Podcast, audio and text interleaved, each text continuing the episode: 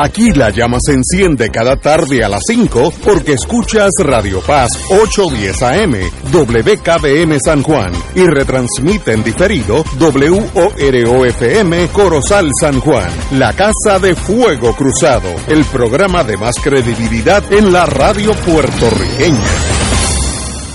Esta emisora y sus anunciantes no se solidarizan necesariamente con las expresiones que escucharán en el siguiente programa.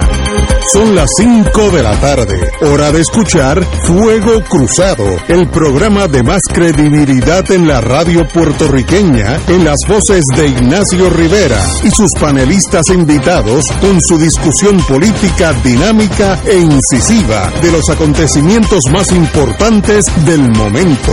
Fuego Cruzado comienza ahora.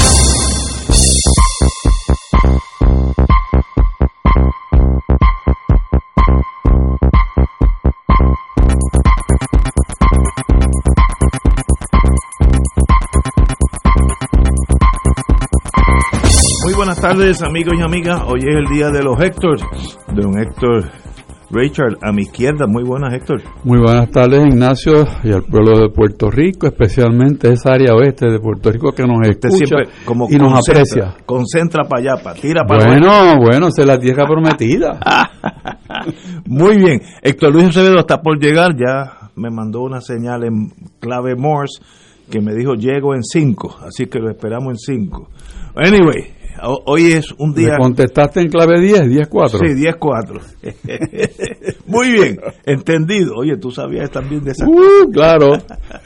Bueno, Yo la 03. muy bien.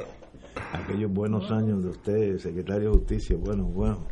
Siempre se aprende algo de esas cosas policíacas. Eh, ha pasado algo que yo de verdad no lo esperaba en Estados Unidos, y es que el FBI allanó la casa, que es un apartamento en New York, y la oficina de Ru- Rudolph Giuliani, que todos sabemos fue el alcalde de Nueva York en aquellos años difíciles de Nueva York, hizo un trabajo extraordinario eh, y terminó su carrera de forma no tan positiva eh, eh, como uno de los ayudantes del presidente Trump. Se, se- según la prensa, que esto es New York Times, eh, se le está investigando por, por si violó las leyes de cab- cabilderos, lobbying laws, eh, que sería pues ofrecer villas y castillas, cómo es ese mundo. Eh, este señor fue el abogado personal de Donald Trump eh, y también, eh, ah, también dicen aquí que el FBI investiga Giuliani's dealings in Ukraine, negocios que o, negocios aparentemente que él tenía que ver con Giuliani en Ucrania. Eh, tres personas eh, que saben del caso le dijeron al New York Times. eh, eh, se llevaron todos los electronic devices, computadoras, eh, Teléfono. teléfono, etcétera, etcétera, de su Madison Avenue apartment, que vive a Tojendel, Madison Avenue es de una de las avenidas más principales de Nueva York, y Park Avenue Office de abogados, hoy a las 6 de la mañana. Eh, de verdad, eh, es sorprendente. Esta persona, como todos sabemos, fue el alcalde de Nueva York, hizo un trabajo de excelencia en la ciudad de Nueva York. En los últimos años todo lo vimos al lado de Trump en todos los momentos, así que tiene bagaje político, conexiones políticas y con todo eso el sistema se le incauta como cualquier otro vecino. Eh, y sencillamente eh, hay todavía que examinar qué hizo, qué pasó en esos años cuando él estuvo al lado del presidente Trump, que motiva que el FBI convenza a un juez federal para que se incaute de sus computadoras, sus teléfonos, etcétera, en su casa y su oficina. Así que ese perro sabueso está oliendo un hueso en algún lado, porque si no, no se van a tirar esa marona, esa maroma de quedar desprestigiados eh, el FBI para todos los agentes, etcétera, etcétera. Así que una noticia sorprendente, mm, habla bien del sistema, pero no deja de ser sorprendente. Señor secretario de Justicia.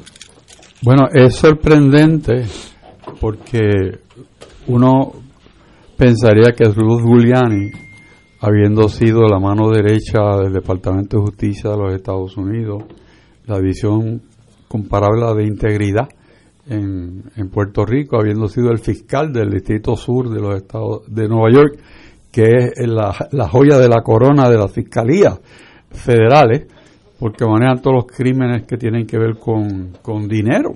O sea, ese es el, la coronita. Eh, excelente alcalde de Nueva York, para muchos, eh, manejó la crisis del 9-11 en una forma que quedó él como una estrella. Sin embargo, eh, tomó un giro, yo creo que de 180 grados, y se dedicó a manejar asuntos de una visibilidad muy alta y a participar en, en negocios cuasi políticos. Eh, y llevó la encomienda de conseguir desacreditar a Biden y a su hijo. Y eso, para eso fue Ucrania, por allá hizo los negocios. Eh, y en la Cámara de Representantes, cuando se investigó todo eso, salió, lo llamaron a él también a capítulo y dijo algo que ahora mismo hace sentido. Dijo, cuidado, porque yo abro la boca. ¿Eh? Refiriéndose a que el que lo mandó a él, que era el presidente, en ese momento no podía ser encausado, pero ya no es presidente. O sea que el expresidente Donald Trump debe tener un leve dolor de cabeza. Porque si algo eh, me parece a mí que conozco a Giuliani, o sea, lo conocí cuando era un funcionario pro, dirigente en justicia. Eh, y él fue clave en ayudar a Puerto Rico en darle unos recursos que el país no tenía para procesar una investigación que su señoría estuvo en parte envuelto con algunos de los personas que estaban bajo el ojo. Yo, y no digo más. Yo no lo recuerdo muy bien. Yo sé que no lo recuerda, pero sabes que fue una investigación sui generis, al punto de que otras jurisdicciones en Estados Unidos miraban hacia el modelo que se usó en Puerto Rico para procesar crímenes que cometían funcionarios públicos color de autoridad. Divisiones de, de, policía. Bueno, pues esa, esa persona, por algún proceso, su capacidad mental ha sido afectada, porque sus reacciones no son de una persona normal. Y es peligrosísimo, porque como se entiende acorralado, y él sabe cómo lo acorralaron porque él hacía lo mismo. O sea, no estamos hablando de alguien que desconoce lo que le está pasando y cuáles son las posibilidades de salir de ese túnel. Eh, él sabe eso, pero no lo ayuda a su estado mental, por lo menos su aparente estado mental, y puede abrir la boca y llevarse unos cuantos. O sea que estamos hablando de una situación muy, muy tensa, entiendo yo, y que valida la institucionalidad del sistema de Estados Unidos en cuanto a lo que es lo que tiene que hacer un departamento de justicia. Comandante Héctor Luis Acevedo. Muy buenas tardes y mis excusas por los cinco minutos. Cinco minutos, sí. No te van a descontar. Sí. Yo, tiempo compensatorio, no vamos a Yo creo que el caso de Giuliani es un caso aleccionador. Yo, él se portó conmigo muy bien cuando yo fui alcalde de San Juan, me dio un almuerzo en Gracie's Mansion. Tuvimos una relación excelente. Eh, cuando él estableció luego la firma de consultoría de policía con el ex comandante de la policía de Nueva York que tenían un sistema de localización de delitos y excelente O sea, eh, Giuliani, como bien dijo el licenciado Richard, escribió el libro de cómo perseguir los, más, los casos más difíciles. Fue electo alcalde de Nueva York derrotando a David Dinkins. y tenía un prestigio tremendo luego del, del 9-11, ¿verdad? Cuando bombardearon, cuando los aviones cayeron en las Torres Gemelas, él ofreció mucho liderato al país. Sí, correcto. Esto nos debe servir de lección para saber que el amigo don Dinero persigue sin piedad aún a la gente que son héroes hoy y mañana son unos villanos. Giuliani vino a representar en esta jornada última lo peor de Estados Unidos. Una persona que impugnó la elección en 60 casos y no ganó ni uno. Una persona que no aceptó el veredicto electoral del pueblo americano e indujo a, Trump a seguir eh, eh, por, encima del secretario de Justicia de Estados Unidos, que no era ningún santo. Tuvo que hasta renunciar Burr porque querían que mintiera descaradamente. O sea, y el secretario de Justicia dice, mire, yo he hecho todo lo posible, se destruyó su imagen, pero tampoco me puedo inventar hechos. Y, y Giuliani estaba en la de inventar hechos. Y la llamada esa al secretario de Estado de Georgia y a otros funcionarios públicos, róbense unos votos, ese es Giuliani. Increíble. y se encargó Imagínense de usar ese talento que había desarrollado en la Fiscalía Federal de Nueva York para fabricarle un caso al hijo de Biden, pidiéndole al gobierno de Ucrania que lo acusara y lo envolviera para desprestigiar a Biden. Ese es Giuliani, por eso es que lo están investigando hoy. Que esto no sirva de elección que, y otras cosas que han pasado aquí esta semana. Que aquellos que actúan bajo el manto del poder de hoy, mañana pueden estar sin esa sombrilla, ¿sabes? Y entonces llueve y no escampa. Porque cuando usted cae en la rueda de abajo, mire lo que le pasó al abogado personal anterior de Trump, está convicto. Y cuando dijo que iba a decir algo, lo sacaron de la casa con cadenas en los pies y en las manos y lo llevaron a una cárcel federal. Y después un juez dijo que eso era una represión. O sea, y ese Burr y ese es Trump, para que usted sepa de quién está hablando. O sea, estas son la misma gente que cuando este programa se dé de aquí a 20 años, Ignacio esté con unos jóvenes ahí, sí, sí. verán algo que nosotros no alcanzamos a ver. Y es que Estados Unidos estuvo en medio de un golpe de Estado. o sea, eh, a ley de nada. Los americanos no se dan cuenta. Yo leo los periódicos. Como si no hubiera pasado. O sea, aquí ellos no se dan cuenta que lo que dicen ahora que está pasando en un país africano, de que están las tropas combatiendo, eso estuvo a punto de suceder en los Estados Unidos, un golpe de Estado el 6 de enero, parando el proceso electoral. Y Giuliani estaba detrás de eso. Y Giuliani estaba en cada una de las peores empresas de Trump en los últimos años. Y hoy es objeto de investigación y ahora el manto protector de un posible perdón presidencial que él estaba en conversaciones y que no se dio porque no estaba acusado. Si llega a estar acusado, lo perdona Trump.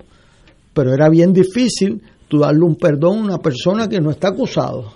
Pues hoy esa persona tiene que estar buscando abogados. Ahorita llama a Ignacio, este, porque va a estar eh, cuando el FBI allana a un abogado en la práctica, eh, eh, eso es una decisión, eso es una, eso no es una decisión a nivel del especialmente su oficina. No, no, eso es del FBI, eso, Eso lo, lo, tiene que autorizar el jefe, o sea, eso no es y el fiscal federal que tiene un gran jurado investigando, o sea, eso no se hace a nivel de, de, un fiscal eh, normal. Así que eh, yo me alegra mucho de que pague las consecuencias de sus actos y que sirva esto de elección y otra cosa que ha sucedido esta semana en Puerto Rico, que tampoco nosotros vemos la perspectiva, que en estos últimos cuatro años se han acusado a dos secretarias de justicia de delitos criminales y se ha referido en dos ocasiones un gobernador eh, a investigación, al FEI. Eso no que yo recuerde, esa página estaba vacía. Eh, lo más cercano fue cuando se llamó al gobernador Rosselló y nunca se le citó por un delito. Eh, pero ahora esto ha pasado y nosotros ni, ni ya nos es tan común que ni nos damos cuenta del inmenso deterioro que esto representa en la política puertorriqueña y en el servicio público. Dos secretarios, una secretaria de justicia, la votan el día que firma un FEI y la que viene detrás la acusan hoy. Hoy, hoy y la que vino anterior también tuvo un FEI acusada. O sea, eso no había que yo recuerde. Y están investigando otra. no me digas eso. Eh, o sea, eh, que yo recuerde, esto no tiene precedentes ni en Estados Unidos ni en Puerto Rico. Y nosotros que estamos aquí para analizar nos quedamos perplejos. Pero perplejos se van a quedar los nuevos eh, eh, invitados de Ignacio dentro de 10 o 20 años que digan, ¿y cómo fue que no se dieron cuenta de lo inmenso de lo que había pasado en estos cuatro años? Pues Giuliani tiene nombre y apellido porque se desgració.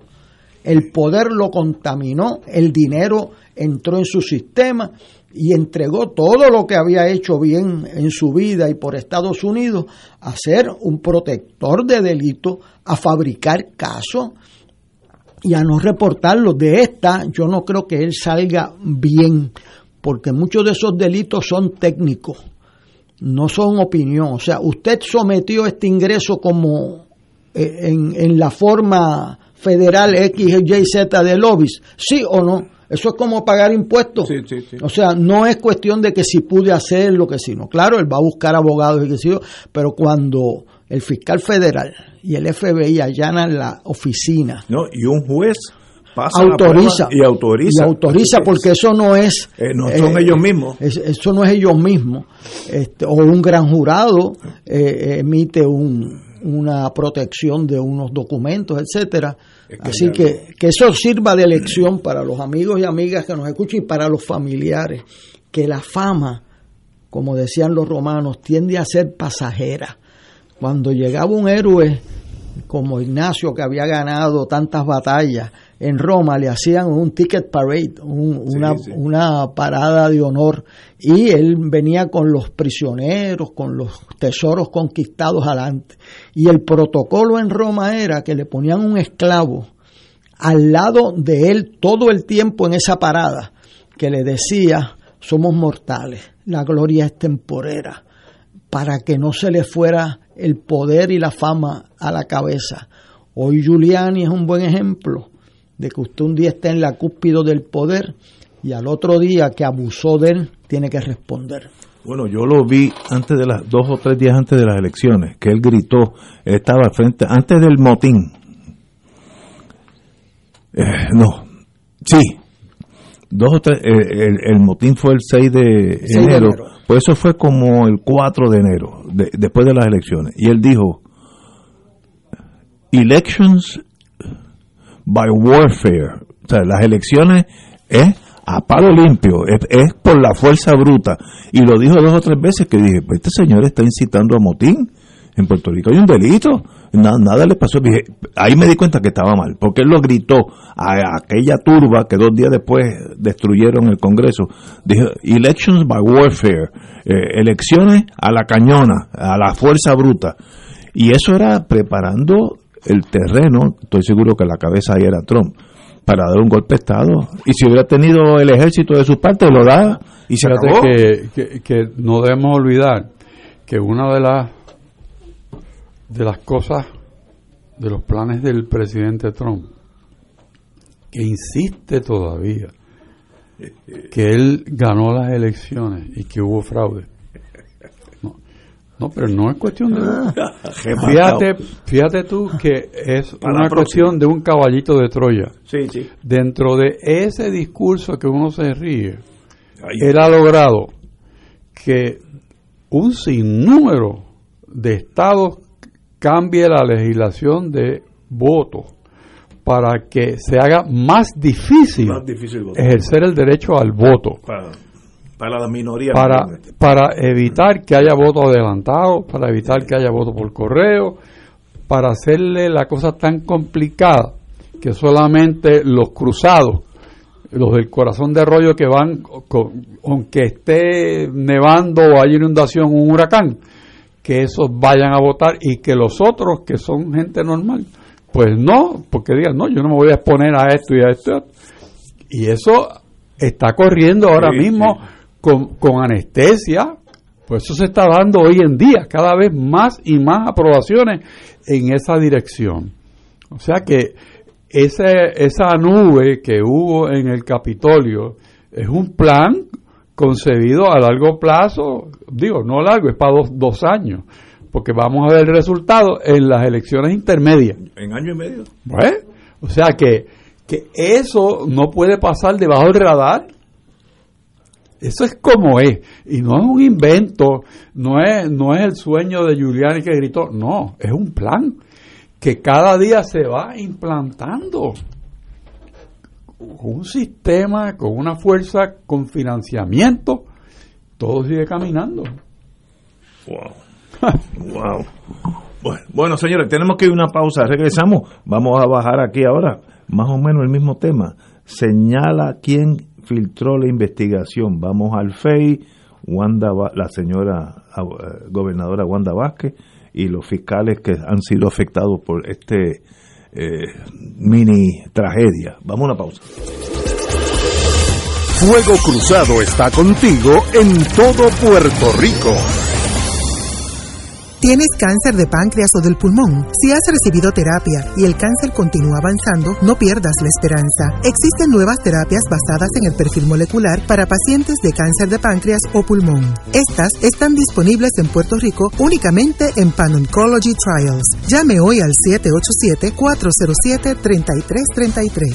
787-407-3333 e infórmate. Recuerda, no tienes por qué sufrir, pues Pan Oncology Trials tiene la solución que andas buscando. 787-407-3333. Todos los miércoles a las 4 y 30 de la tarde no se pueden perder el programa Tu Conciencia Económica PR, un programa de análisis de noticias de la economía local e internacional para que tomes tus decisiones financieras con conciencia con el experto Roberto Berríos. Todos los miércoles a las 4 y 30 pm por Radio Paz 810 AM y por Radio Paz 810.com. Tu Conciencia Económica PR, proveyendo tranquilidad, transfiriendo tu riesgo. 2.6 millones de autos en Puerto Rico, algunos de ellos con desperfectos.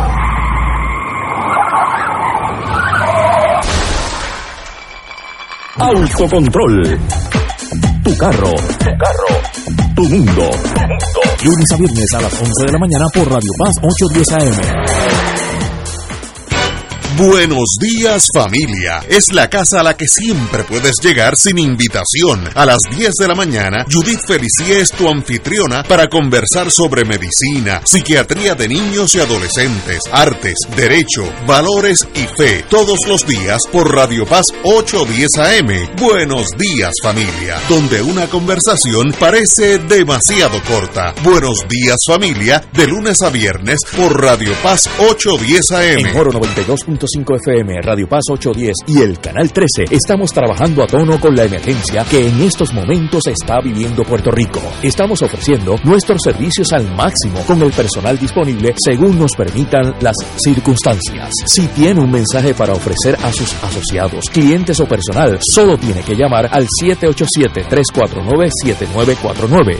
787-552-0825 y nuestros empleados le comunicarán al personal de ventas para atender su necesidad. A nuestros clientes estén en comunicación con su ejecutivo o ejecutiva de ventas que continúan ofreciendo sus servicios como de costumbre. Recuerden los teléfonos 787-349-7949 y 787-552-0825. Escucha los sábados a las 5 de la tarde para servirte un programa del Colegio de Profesionales del Trabajo Social de Puerto Rico con los temas de interés a la comunidad. Recuerda, los sábados a las 5 de la tarde para servirte por Radio Paz 810. Y ahora continúa Fuego Cruzado.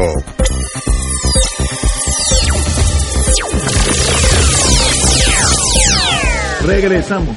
Solo para agregar que esa alegación de que Trump ganó las elecciones Sigue dando bandazos. sigue dando bandazos en Puerto Rico. No. Cierto. O sea, esto no es No, que pero- los americanos se volvieron locos, que Giuliani llevaron 60 casos a diferentes tribunales y nunca ganaron ni uno, como dijeron los republicanos del Senado, es que no tengo la evidencia, ¿cómo puedo llevar los que llevaban? Porque Giuliani daba un discurso y los jueces le decían, pero ¿dónde, where's the beef? O sea, ¿Dónde está la evidencia? Ninguna. Pues aquí hay gente que por diferentes vías de comunicación, que eso que decía Richard, el plan no es solamente de dinero, el plan es de comunicación. Hay unos canales de televisión, unos unos eh, medios electrónicos y hay gente en Puerto Rico que reciben esa información y la reparten diciendo que Trump ganó las elecciones y yo invito a esos amigos a que antes de repetir eso cotejen por sus propios medios dónde está la evidencia.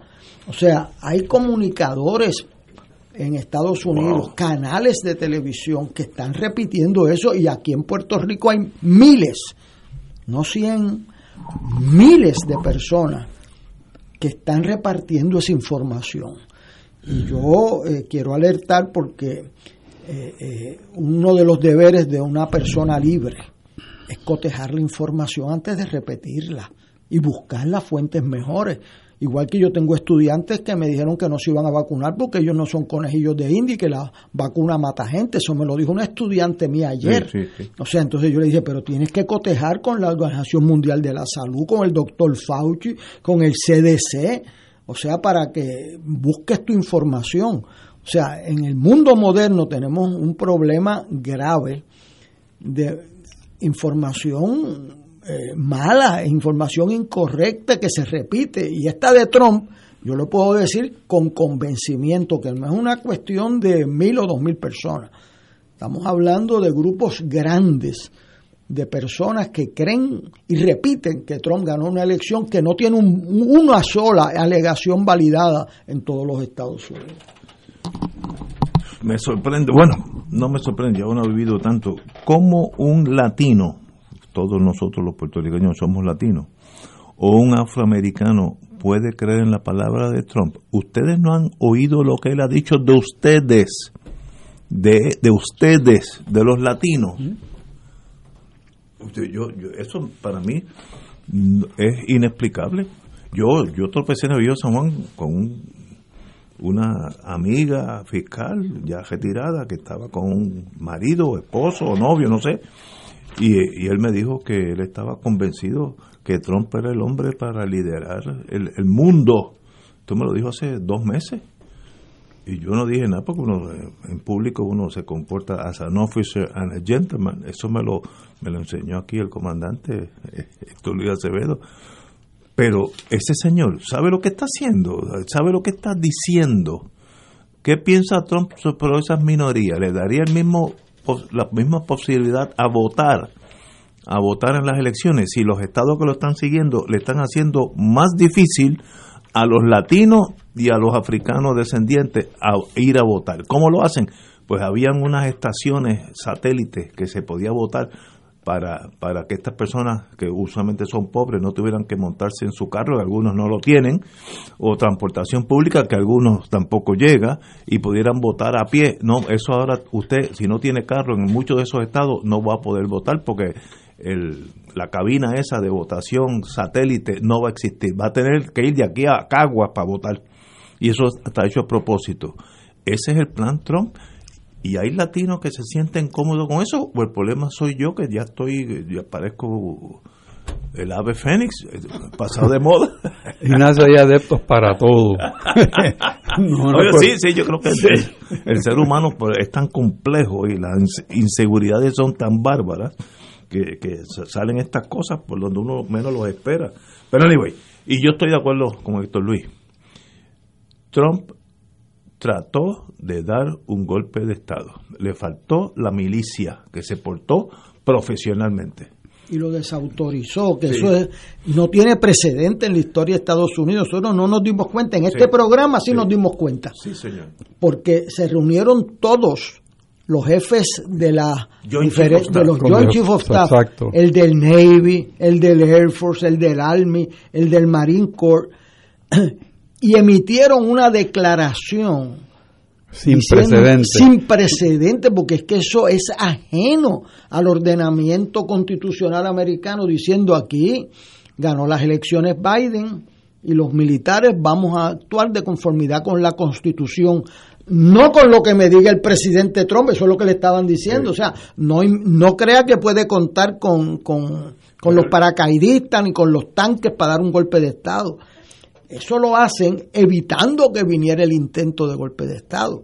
Lo más cercano que hubo a eso fue Nixon cuando rumoró que esto no se queda así y Alexander Haig, que era el chief of staff de Nixon, llamó a los comandantes en Maryland, en Virginia, y le dijo, si reciben una orden a nombre de Nixon de movilizarse, check it out with me. O sea que este tipo pues está loco y movilizarlas. Y Pues este Trump, como ellos leen historia, porque los militares los mandan a escuela, ¿verdad?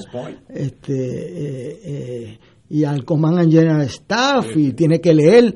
Ellos dijeron, espérate, que este tipo si lo dejamos puede venir para acá a solidarícenme conmigo y cogieron y le hicieron un preemption.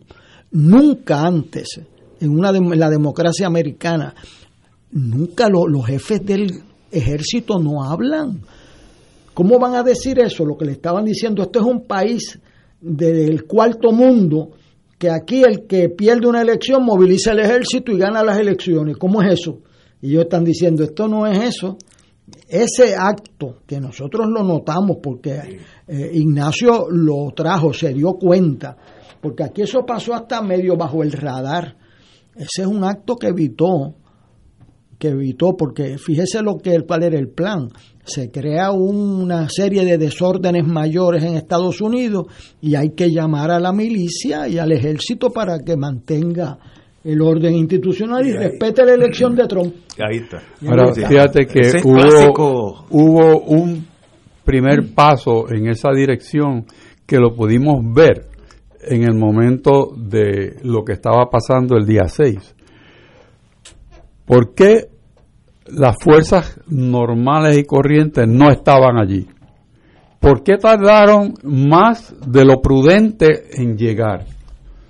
O sea, había órdenes Orden de, de aguantar. de aguantar, o sea, Sí. eso es poder presidencial en funciones. Lo único es que no tenía la batería grande detrás, que fue una, una fuerza, vamos a llamarle paramilitares, por, como por ponerle un nombre, pero, pero que se activó el plan, se activó. O sea, no, no nos engañemos.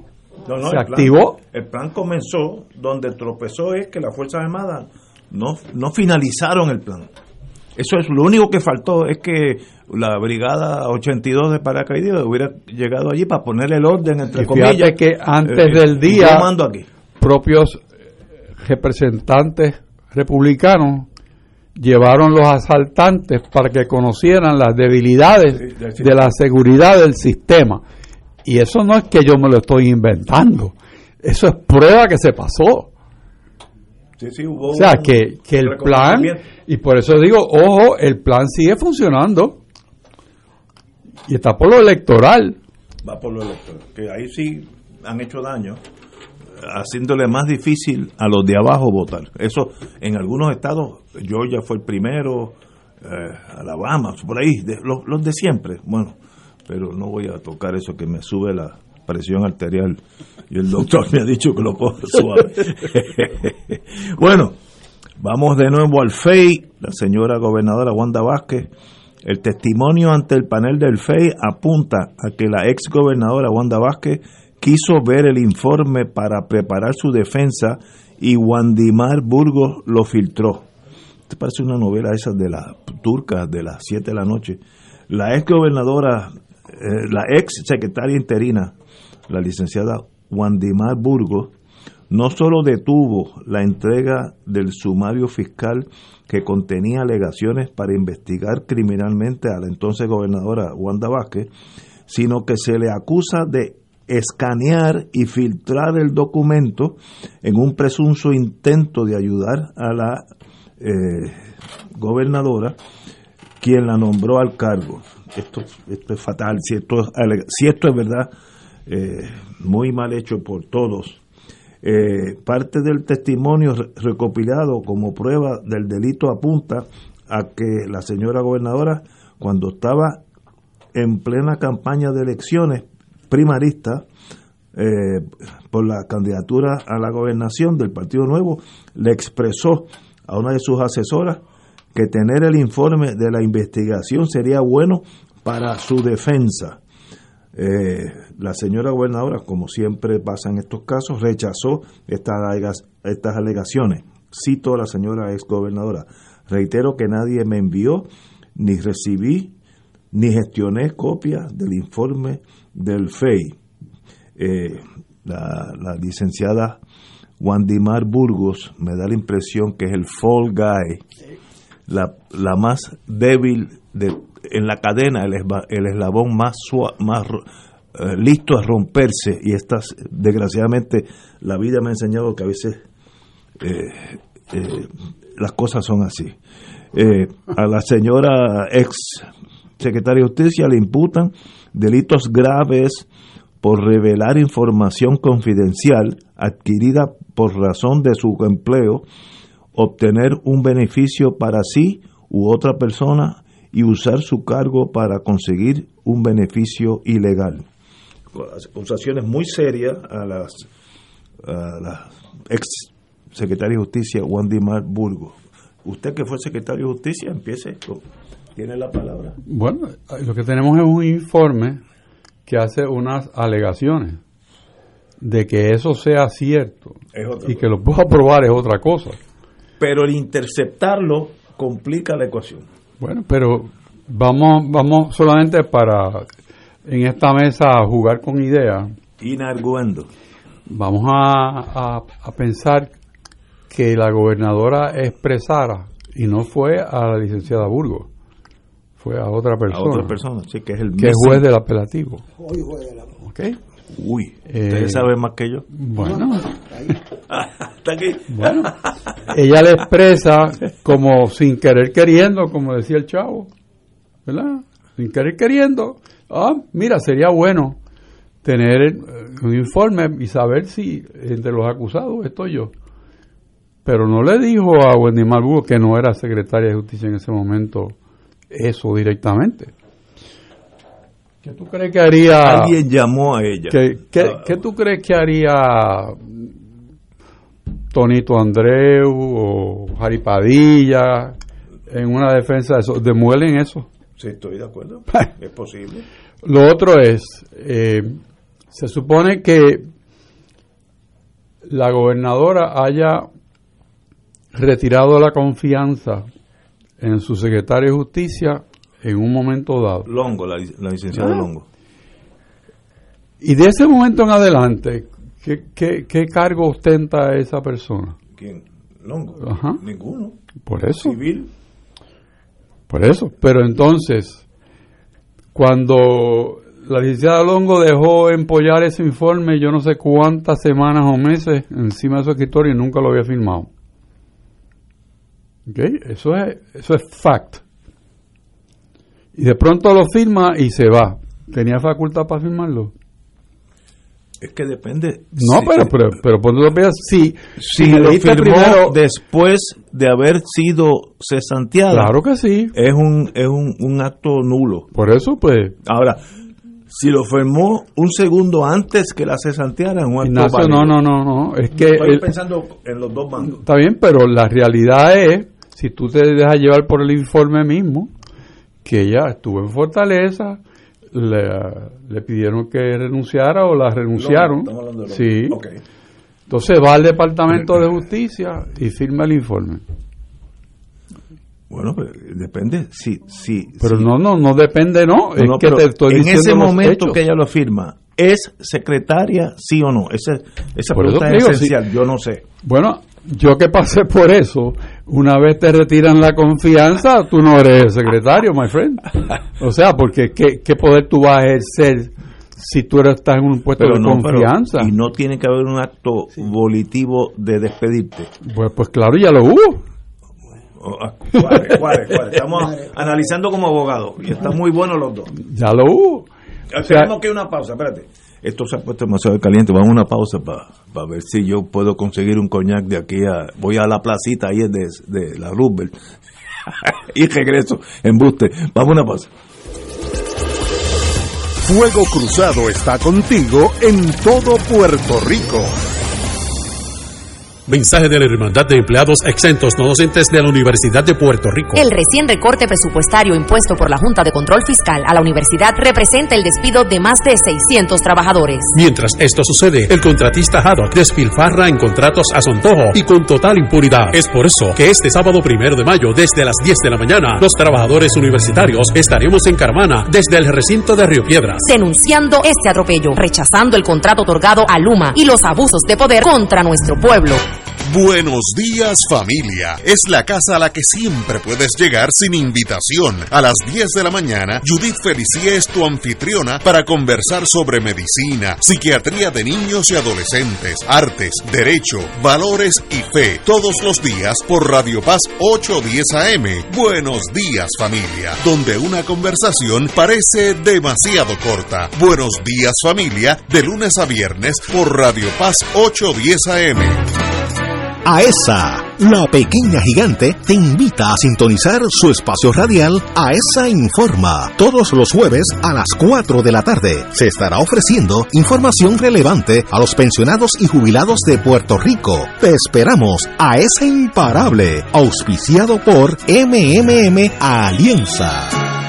Radio Paz te ofrece el mejor motivo para levantarte temprano y disfrutar el comienzo de un nuevo día de lunes a viernes con Enrique Liboy y Radio Paz en la mañana. La dosis perfecta de noticias, deportes y éxitos musicales de todos los tiempos, humor y curiosidades, calendario de actividades y tus peticiones musicales por el 787-300-4982. Conéctate con el 810 AM de lunes a viernes con Enrique Liboy y Radio Paz en la mañana.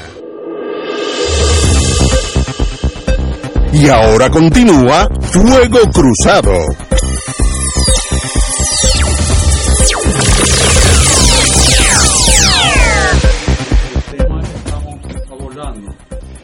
es para no adjudicar qué pasó, porque eso, eso lo traerán los testigos. Pero la complejidad del proceso. Es complejo, de eso no hay duda. ¿Sí? De eso no, eso. que, que imagínate en regla 6 cómo van a manejar ese tema.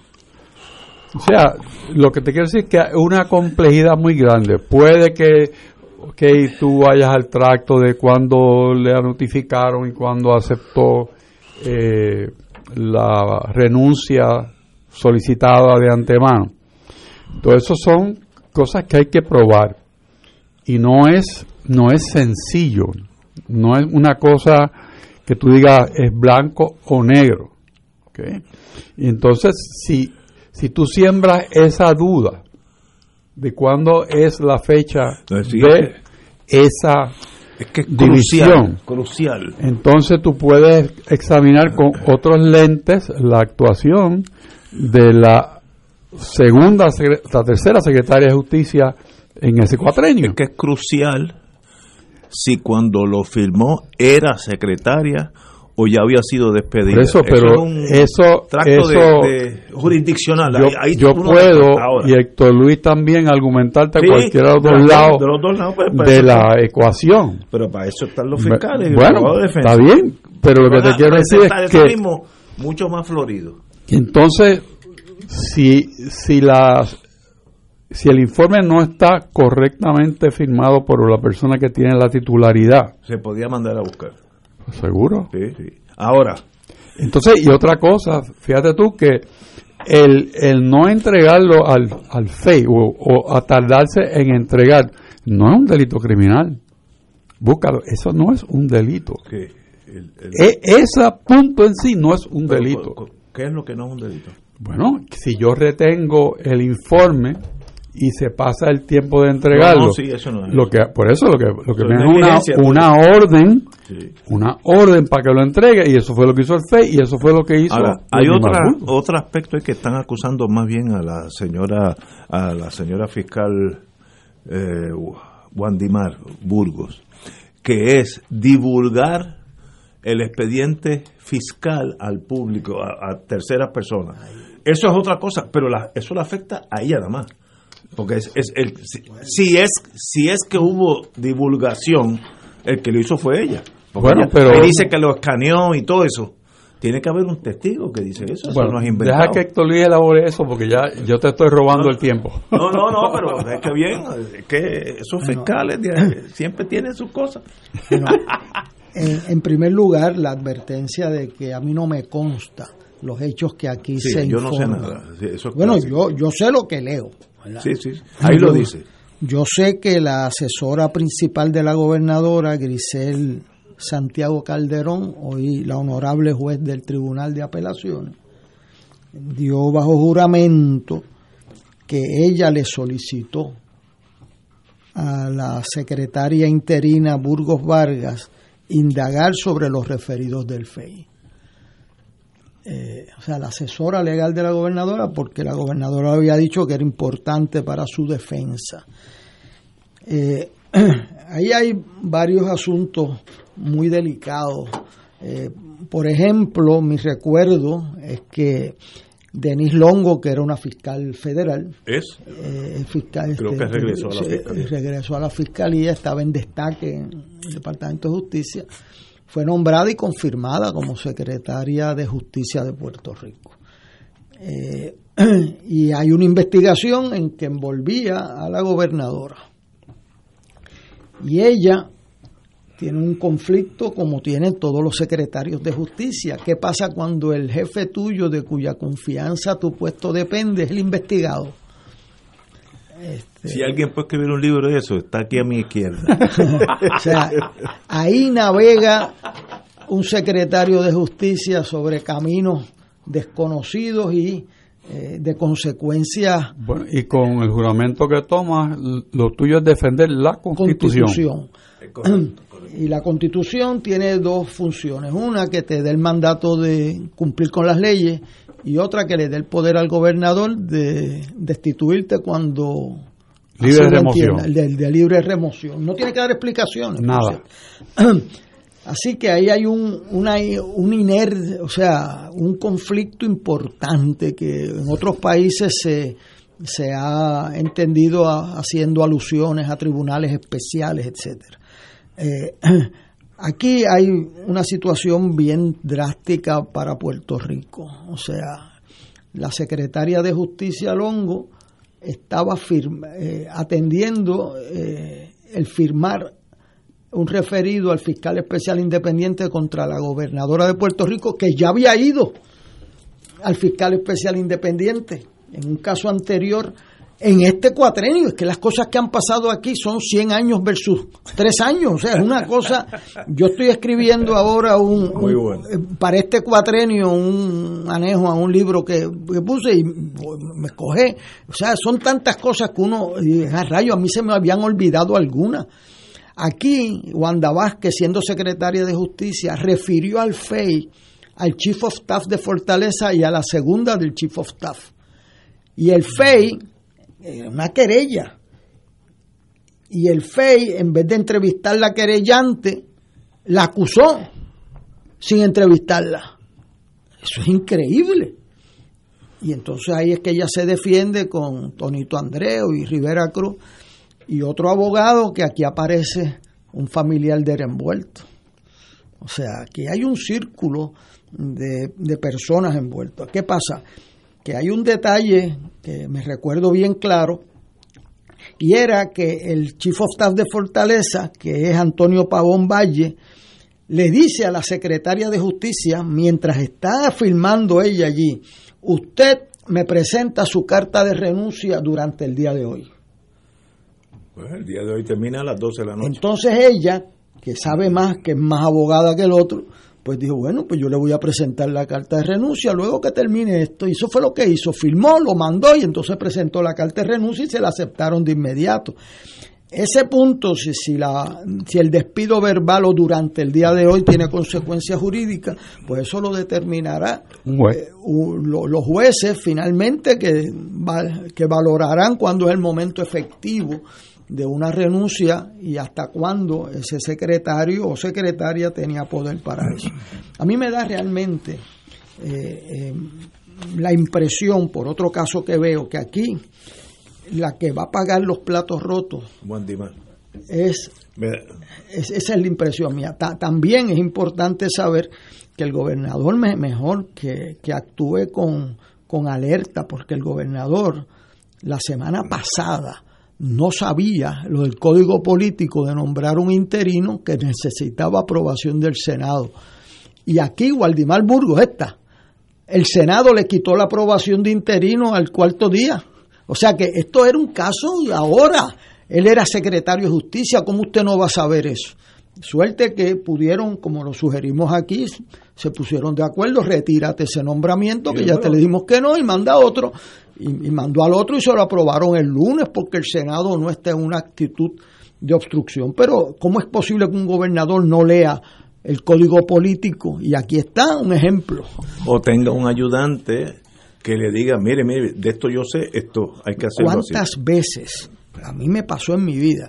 Yo me tuve que decirle al gobernador, mire, yo quiero hacer esto, y dice, pero no puede hacerlo pero ¿cómo que no puede hacer? Pues no lo puede hacer porque tiene una ley que dice en contra y se molestan con uno. Con, a veces atacan al mensajero en vez del mensaje, cosa pues que alguien aquí en esta mesa debe conocer.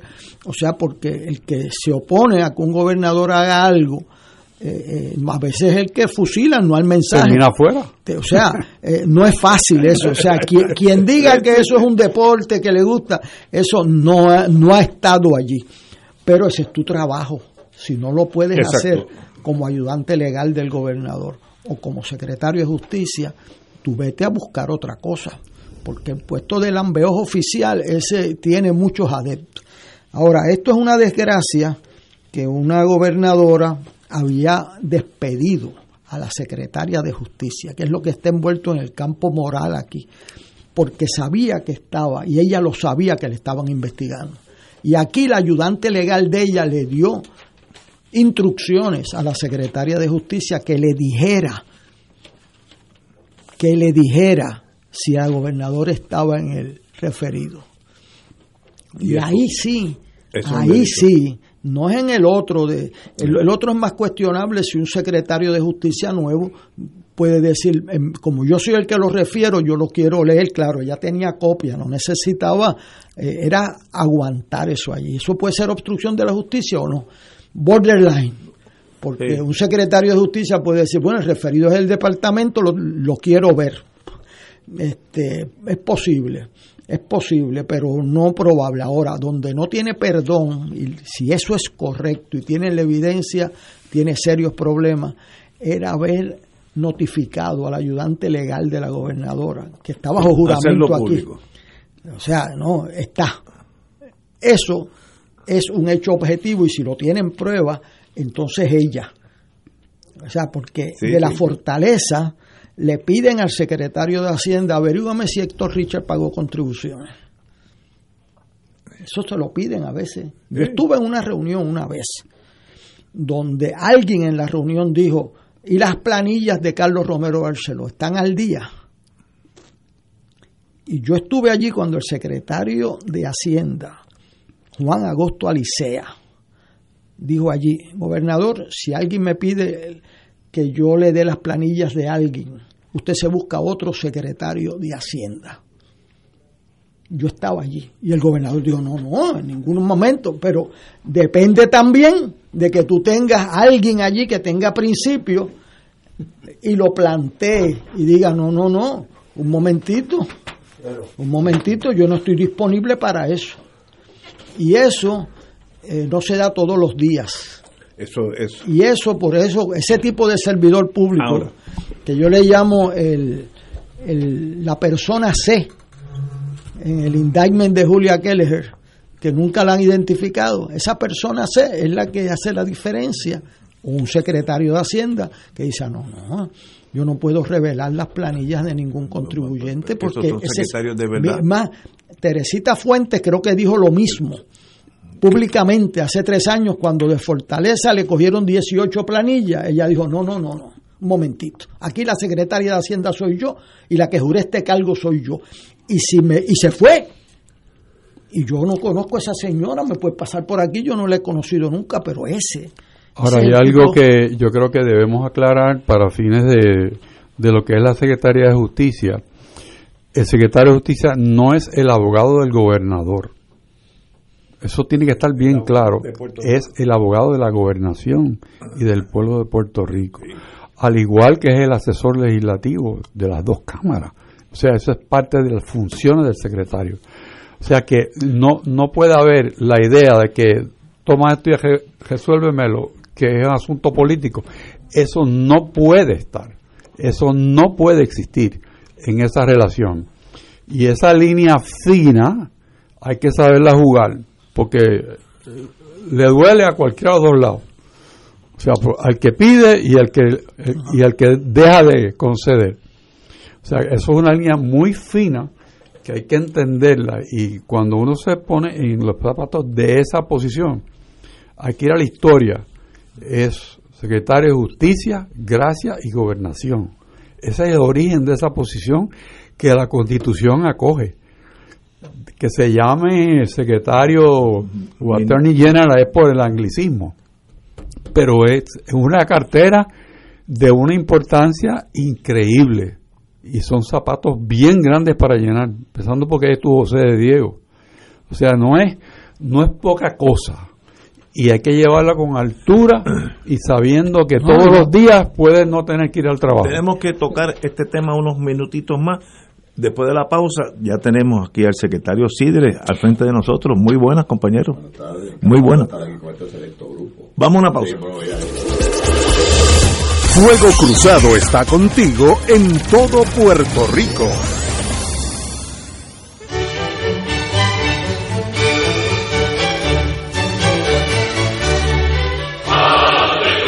Reina del cielo, alégrate, aleluya. porque el que mereciste llevar en tu seno, Resucitó como lo había dicho, aleluya. ruega por nosotros a Dios, Gózate y alégrate, Virgen María, aleluya. porque ha resucitado Dios verdaderamente.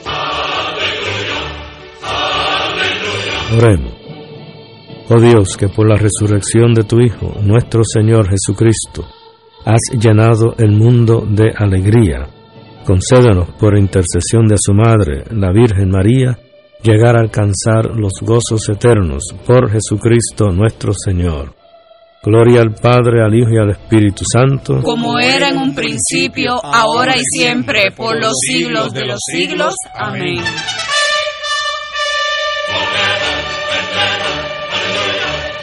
Ser rotario es dar de sí, con amplitud, sin anhelo de recompensa del cielo, antes de pensar en sí. Mensaje del Club Rotario de Río Piedras.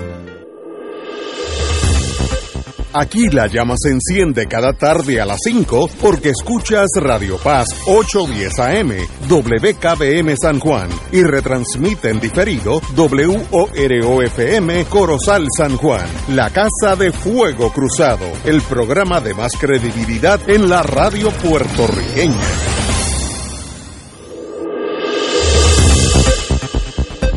Y ahora continúa Fuego Cruzado. Amigos y amigas, el compañero Manolo Sidre está aquí, secretario de Desarrollo. ¿Cuál es su, su título? En el ejército, su rango. Bueno, lo- fíjate, yo, yo desde que desde que tengo uso de razón eh, nunca me he sentido con rango porque he tenido que jugar muchas bases a la misma vez. Pero su Así título que el aquí título que se me nombra, como Ajá. dicen en el campo, es secretario de Desarrollo, y Comercio de Puerto Rico, que cabe el epíteto designado. Designado, pero esto Correcto, es- esto estoy es en el académico. proceso de que, Bueno. de que eso pase. Pues bienvenido nuevamente, compañero gracias. secretario. Eh, dígame cómo van las cosas que nosotros aquí nos enredamos con tantas tragedias que uno pierde perspectiva. Es que coger cosas buenas, Sí, ¿verdad? algo es que yo creo es que es que mira Sí. es yo creo que es que yo creo que que tú acabas de mencionar algo Ignacio que que, que es muy importante. Yo no vengo del mundo político, por lo tanto yo no tengo que hacer de mi ejecución una fanfarria política porque no me interesa hacerlo. Pero sí yo vengo de lo que yo veo, de lo que yo recibo, de lo que yo siento. Yo entré a un departamento de desarrollo económico que tenía su crisis y posiblemente aún la tenga, ya que se sometió a un proceso de transformación acelerado que fue contaminado en gran parte por eventos como María, eventos como Irma, eventos como los temblores, eventos como julio del, del, del verano del 2019 y como ejemplo y como el evento de la pandemia. Alrededor de todo eso, en mi, en mi matemática sencilla, yo hubiese, yo hubiese detenido el proceso de transformación, lo hubiese puesto cera site en el parking lot, como solemos decir, vamos a vamos a, a- manejar la situación que tenemos ahora mismo y una vez ya estabilizado el país de alguna forma, pues hubiese retomado las, las cosas, ¿verdad? Pero obviamente la juventud y, la, y el ánimo y el deseo continuaron en el proceso de, de organización y de transformación y eso en ese proceso causa siempre unas heridas muy grandes. Sobre todo cuando estamos mirando de que por años esa agencia se llamó Pritco y de la noche a la mañana ya no se llama Pritco, se llama el DEC. Así que hay que entrar, primero que todo, no a prometer lo que no se puede cumplir, pero sí a, decir que ya lo que se decidió, decidido está, y vamos a hacer que esta decisión sea una prospectiva, que podamos envolvernos todos en, un- en una palabra que la he definido como todos somos desarrollo. El fomento el fomentando desarrollo, el cine es desarrollo, el, el cannabis es desarrollo, los incentivos son desarrollo, los permisos son desarrollo, y alrededor de eso hemos tratado de ir haciendo un damage control con toda la intención de que nos convirtamos en una agencia que su destino no sea, se llame PRICO, se llame DEC o como finalmente se llame. El destino que queremos que sea, sea una agencia al servicio del país, que sea el benchmark a seguir una vez pasado este evento de los cuatro años de nuestra administración, de manera tal que nos podamos enfocar en el resultado, que seamos innovadores, que seamos creativos, que seamos relevantes, que realmente querramos hacer la diferencia dentro del servicio público y devolverle al servicio público la confianza que tanto merece.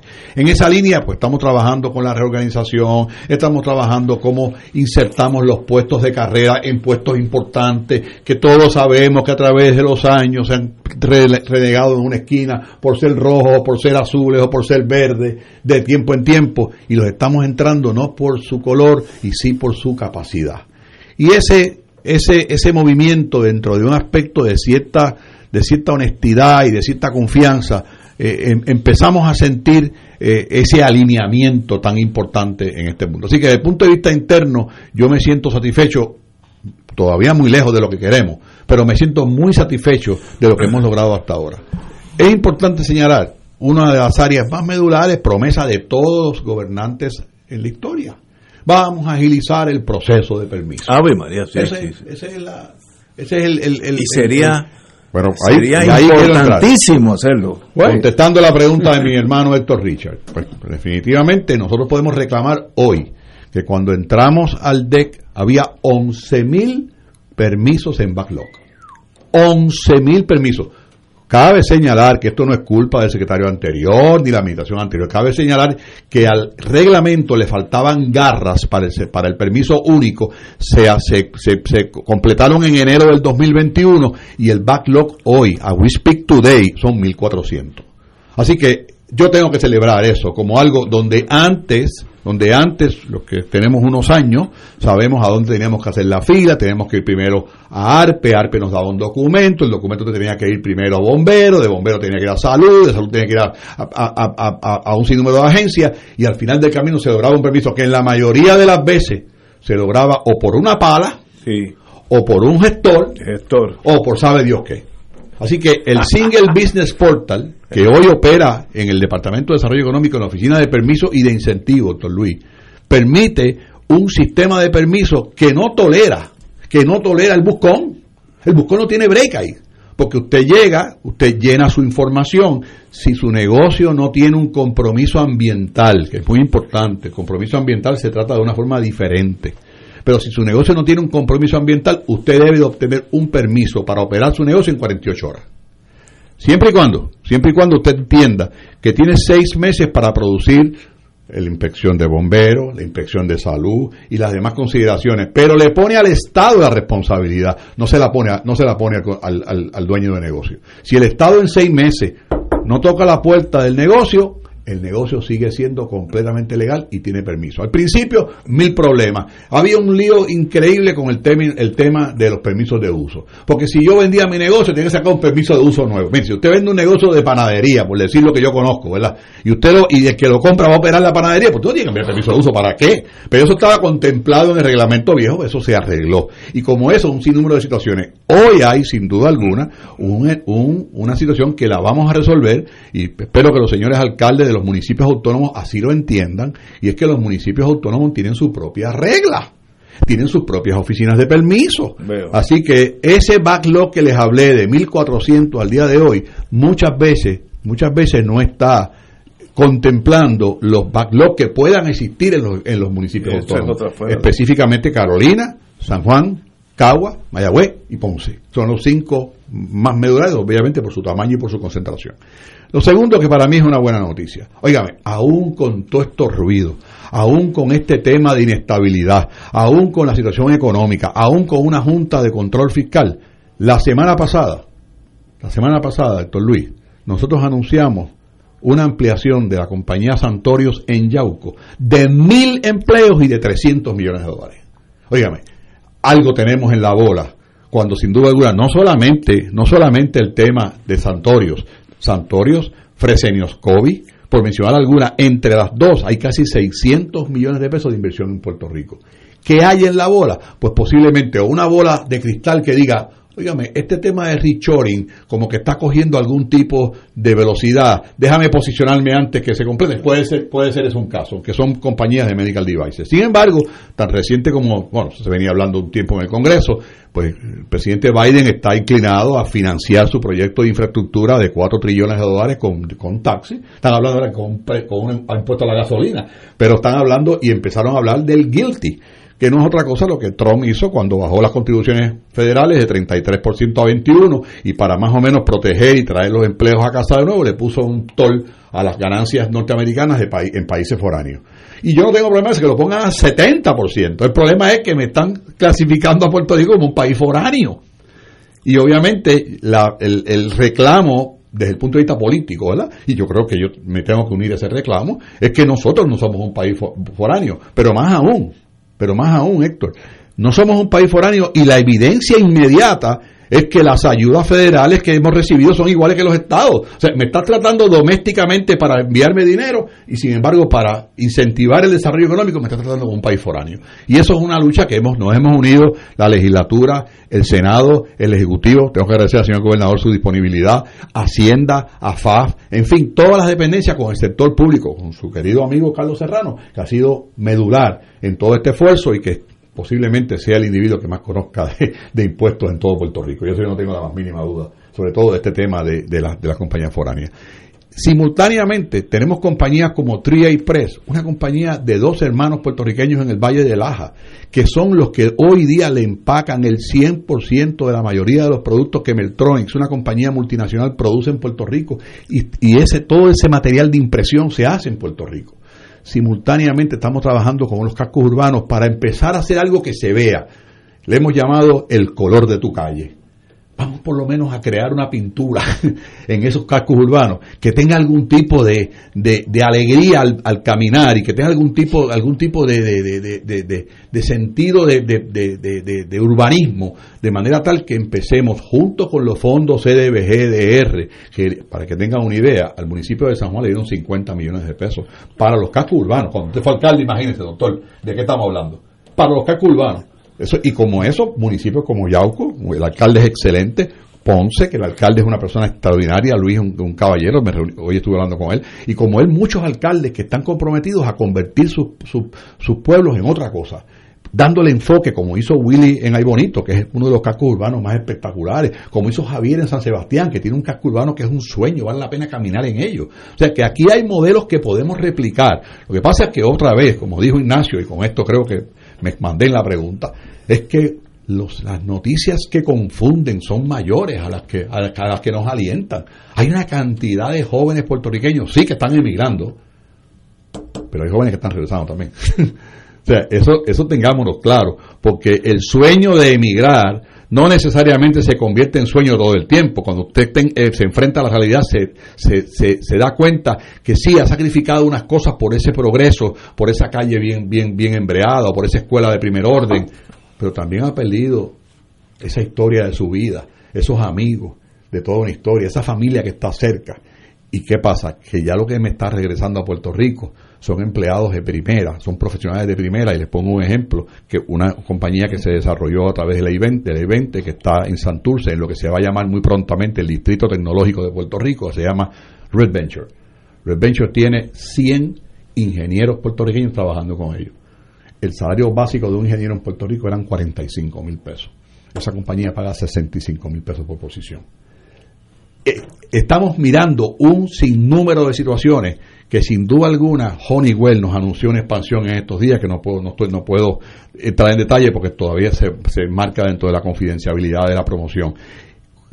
Bien, estuve hoy otra, otra, posiblemente traer el R&D a Puerto Rico desde California no estamos no, no les, yo no vengo aquí a venderme yo no soy como dice el refrán en inglés I pay my dues so far tengo 68 años. Yo vengo aquí a decirle que el ambiente que hay en Puerto Rico en este momento es un ambiente de efervescencia que hay que capitalizarlo. Pero bien tenemos la mesa servida tenemos 64 mil millones de pesos a 10 años tenemos 12 mil millones en los próximos 120 días a través del último estímulo y el presidente Biden está hablando de un cuarto estímulo Estamos hablando que si nosotros no creamos una fuerza trabajadora que, entienda que las ayudas y los estímulos se terminan y no nos insertamos todos a trabajar y a reconstruir a Puerto Rico y a transformar a Puerto Rico como tiene que ser, nos corremos el grave riesgo, y lo sabe Héctor Luis, de perder esos fondos federales por falta de inacción.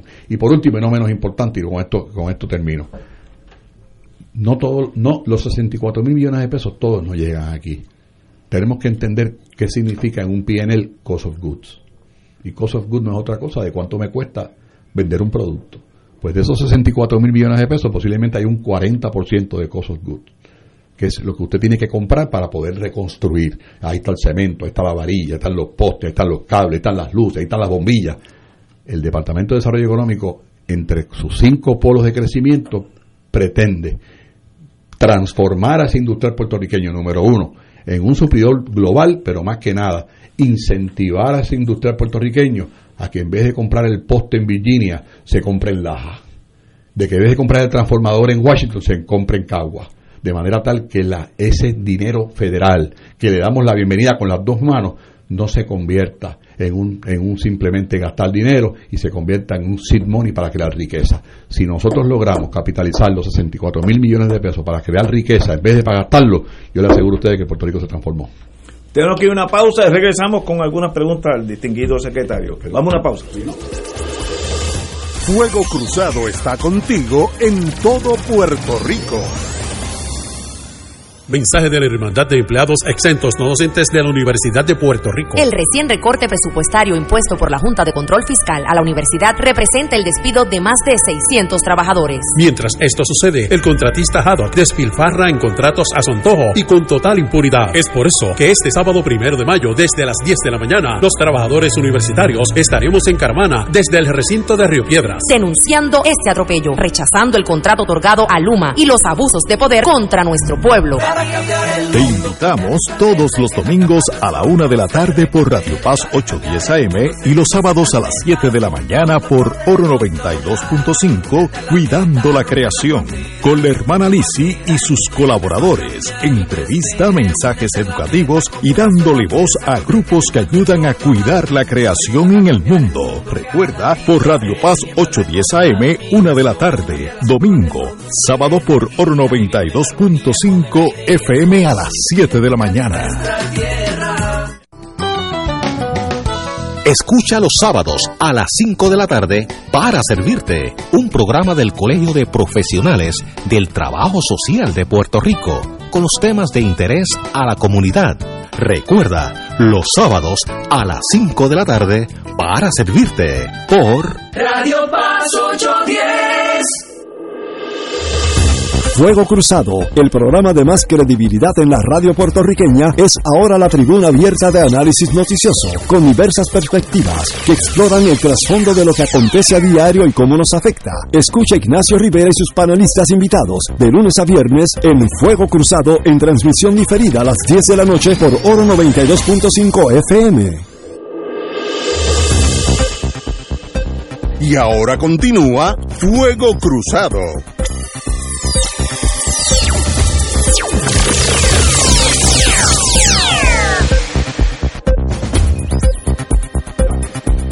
Regresamos, amigos y amigas. Estamos con el distinguido secretario, don Manolo Sidre, y sus ideas extraordinarias, positivas, agresivas hacia el bien.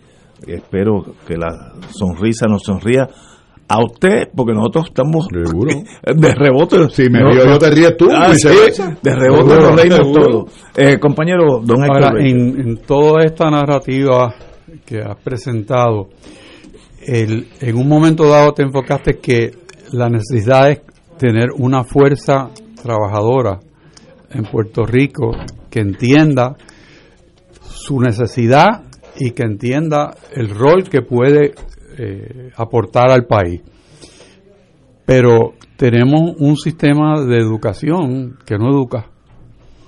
Y entonces, ¿de dónde vamos a conseguir la materia prima de las escuelas privadas? Héctor, mira, mira, el- yo tengo cinco, cinco polos de, de enfoque para tratar de adelantar el plan que tenemos con Puerto Rico. El primero, en orden de importancia, llevar el industrial puertorriqueño a un industrial global, a un manufacturero global, a un servidor global. ¿Por qué digo, por qué es importante para mí eso? En el año 90, Héctor, aquí cerraron como, como cinco farmacéuticas. Y no cerraron por la 936. Cerraron porque sus patentas vencieron. Y obviamente ellos no son productores ni de genéricos ni de bioequivalente. Soñemos un poco que nosotros hubiésemos leído la carta cinco o seis años atrás, con la capacidad gerencial que hay en Puerto Rico, que quiero decirle que producimos aún los 10 primeros productos farmacéuticos y de medical devices del mundo entero y que todas las plantas de, de- de medical devices y de, y de pharma están en manos puertorriqueñas. Imagínate que hubiésemos tenido un capital semilla como es debido, que hubiésemos tenido riqueza. ¿Qué hubiese pasado? Que esas plantas yo no las hubiese apagado. Las hubiese convertido en plantas puertorriqueñas y las hubiese dedicado a fabricar medical eh, genéricos y bioequivalentes. Y hubiese cogido esa gerencia y le hubiese montado una cooperativa y hubiese hecho de esas plantas plantas locales. Es que sabe que seríamos hoy. Seríamos hoy la capital del mundo en producción de genéricos y de, bioequiva- y de, y de bioequivalentes. ¿Dónde estás hoy día? En India. Es así, eso es así. Así que ese, por eso es que es importante para mí ese ecosistema local. Lo segundo, yo soy como los chinos. Una vez estoy en Beijing yo y hay un chino que de los pocos que hablan inglés, yo no hablo inglés, y le digo, yo no hace falta hablar inglés, le digo, ¿por qué ustedes tan, tienen tanta compañía si ustedes son la capital de la manufactura del mundo? Y el chino me contestó bien sencillo, me dice, nosotros queremos ellos para dos cosas, para que me creen empleo y para aprender de ellos, para copiarlo. Así me lo dijo. No hay cosas que sea más cierto que eso, aunque dicen que no respetan la propiedad intelectual, copiaron el mundo entero. Así que atraer el negocio y retener el negocio tiene varias vertientes, entre ellos una ley de incentivo como tiene que ser, un, un, un guilty que nos diferencie del resto del mundo, una, un transshipment que permitamos importar directamente de Puerto Rico al mundo entero sin tener que pasar por el loop de los Estados Unidos.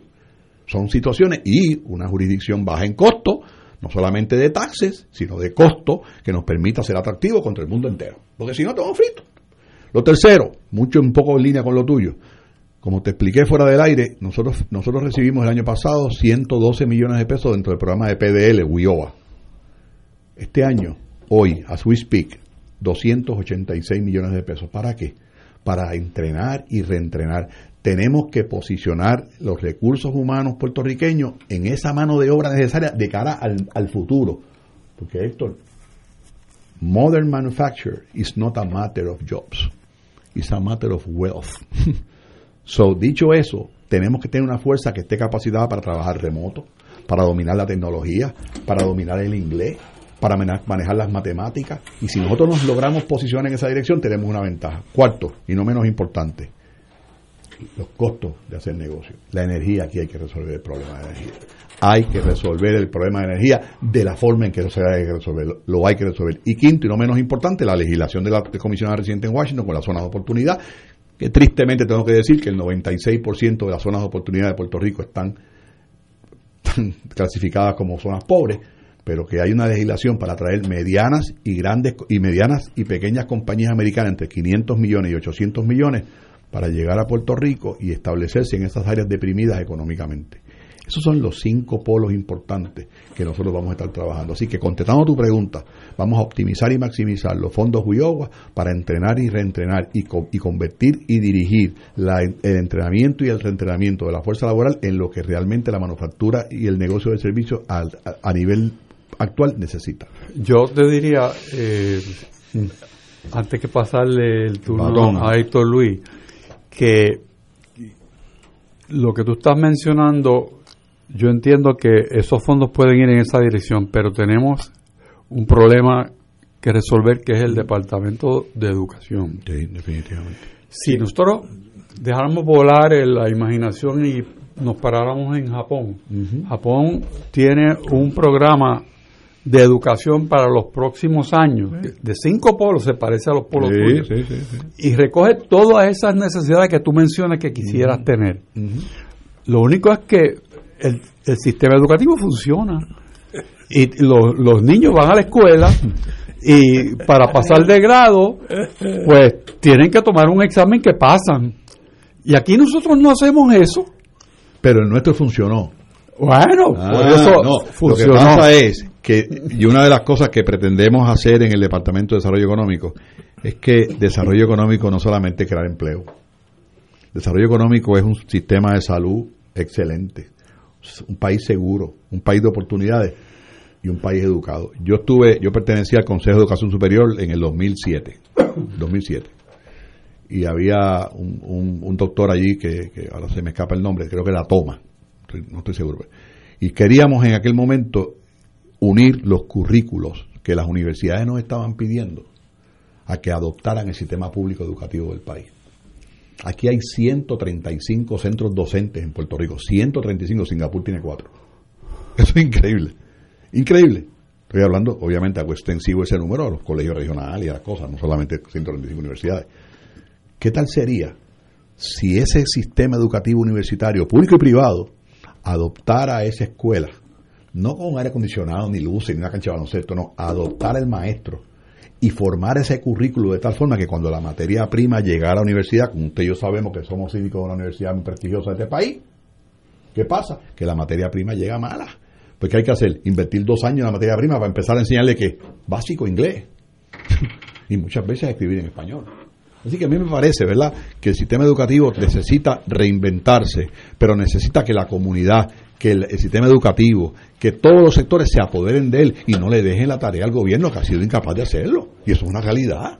Y a mí me, yo creo que hay una oportunidad de, de, relanzar ese, ese sistema educativo. Yo seguro que lo hay, pero tiene que ser de forma diferente, porque si no estaríamos desafiando la definición de locura y es tratando de hacer las cosas diferentes haciendo lo mismo. Y yo creo que ese es el punto más importante. Seguro. Héctor, ¿tú? Bueno, eh, en primer lugar, eh, conozco a Manolo Sidre hace unos meses atrás. Así que voy hace unos años ya. Desde el siglo, pasado. Eh, creo que es refrescante su nombramiento y es de las personas que no vienen al gobierno para hacerse, sino que viene, a mi entender, para completar su misión. O sea, y él no va a dañar toda una vida a esta altura del juego por tentaciones o posposiciones. O, esa es mi impresión. pero eh, voy a contestar eso con un chiste que me hicieron una vez. Y por eso pues creo que es un eh, estimado que es un buen nombramiento, tiene mucho entusiasmo y nosotros aquí esperamos que no lo pierda. Eh, ni que podamos hacer un programa diferente a este. Yo en este programa y tiene que ver mucho con, su gestión. Yo cuando fui candidato a gobernador, yo visité las plantas de farmacéuticas en Barceloneta. Yo no sé si le he hecho ese cuento, pero lo quiero compartir. era una muchacha puertorriqueña, ingeniera de Mayagüez, la que dirigía SKF, que luego presidió. fue Manatí. En- y entonces ella me dijo, yo me reuní con los tres gerentes de la farmacéutica, tres muchachos, todos los gerentes eran puertorriqueños. Todo, todo. Este, y ella me dijo a mí, mire, contrario a lo que ustedes piensan, no- nosotros tenemos que luchar dentro de nuestras compañías las patentes. O sea, las patentes mías se me vencen en, en unos años y así que yo tengo que pensar dentro de cinco años qué voy a estar fabricando aquí. Y eso es una subasta interna, cosa que yo desconocía totalmente. Que las compañías multinacionales dicen, bueno, nosotros tenemos esta patente.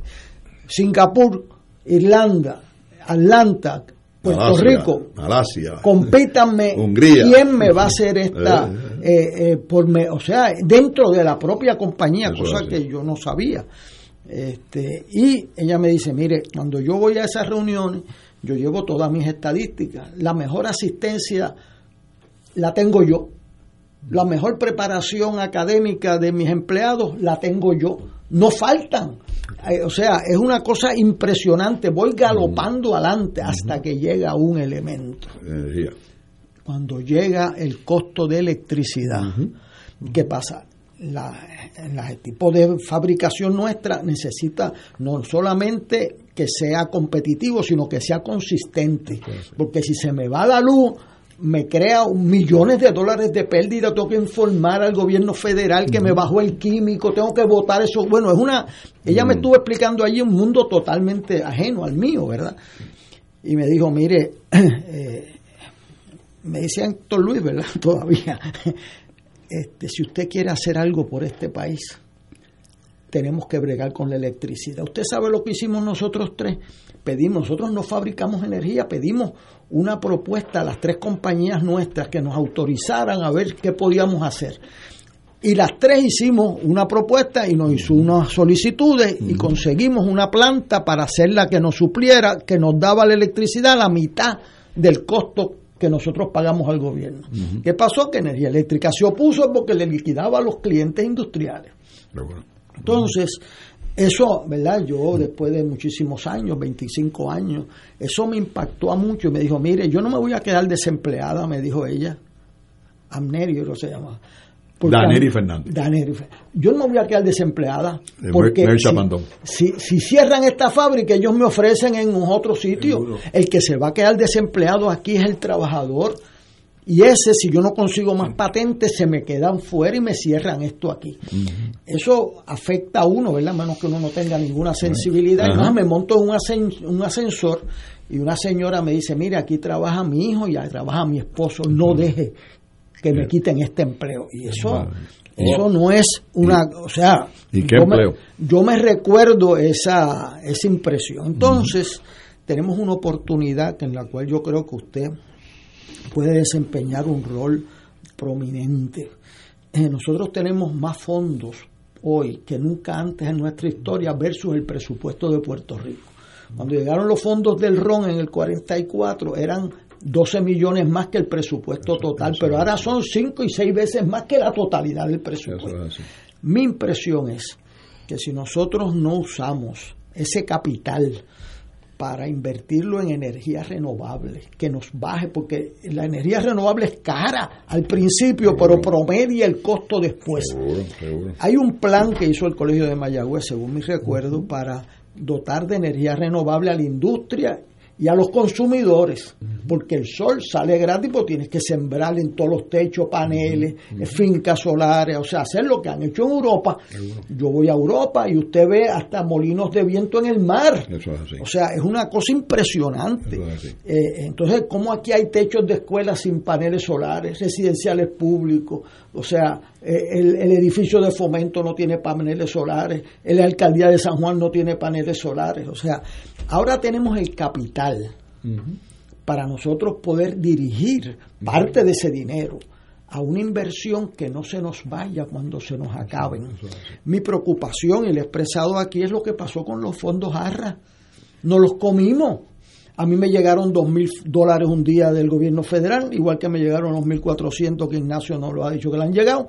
Este, y uno viene y se los come y los gasta.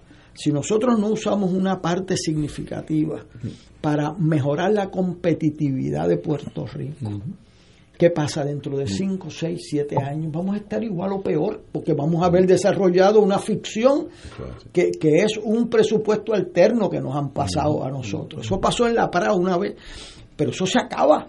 O sea, mi petición o mi pregunta a Manolo eh, Sidre, ahora honorable secretario designado, Por amor y yo Dios. espero que, Manolo, el culé no me lo voy a tomar. que yo no lo- me voy a tomar el culé. lo- que yo espero que, que pase el Senado de Puerto Rico. Este, es si él visualiza que podemos hacer, porque alguien necesita coger esa bandera, y, y esa bandera compite contra gastarnos el dinero y distribuírnoslo, porque para distribuirlo, para eso van a haber 100 abogados.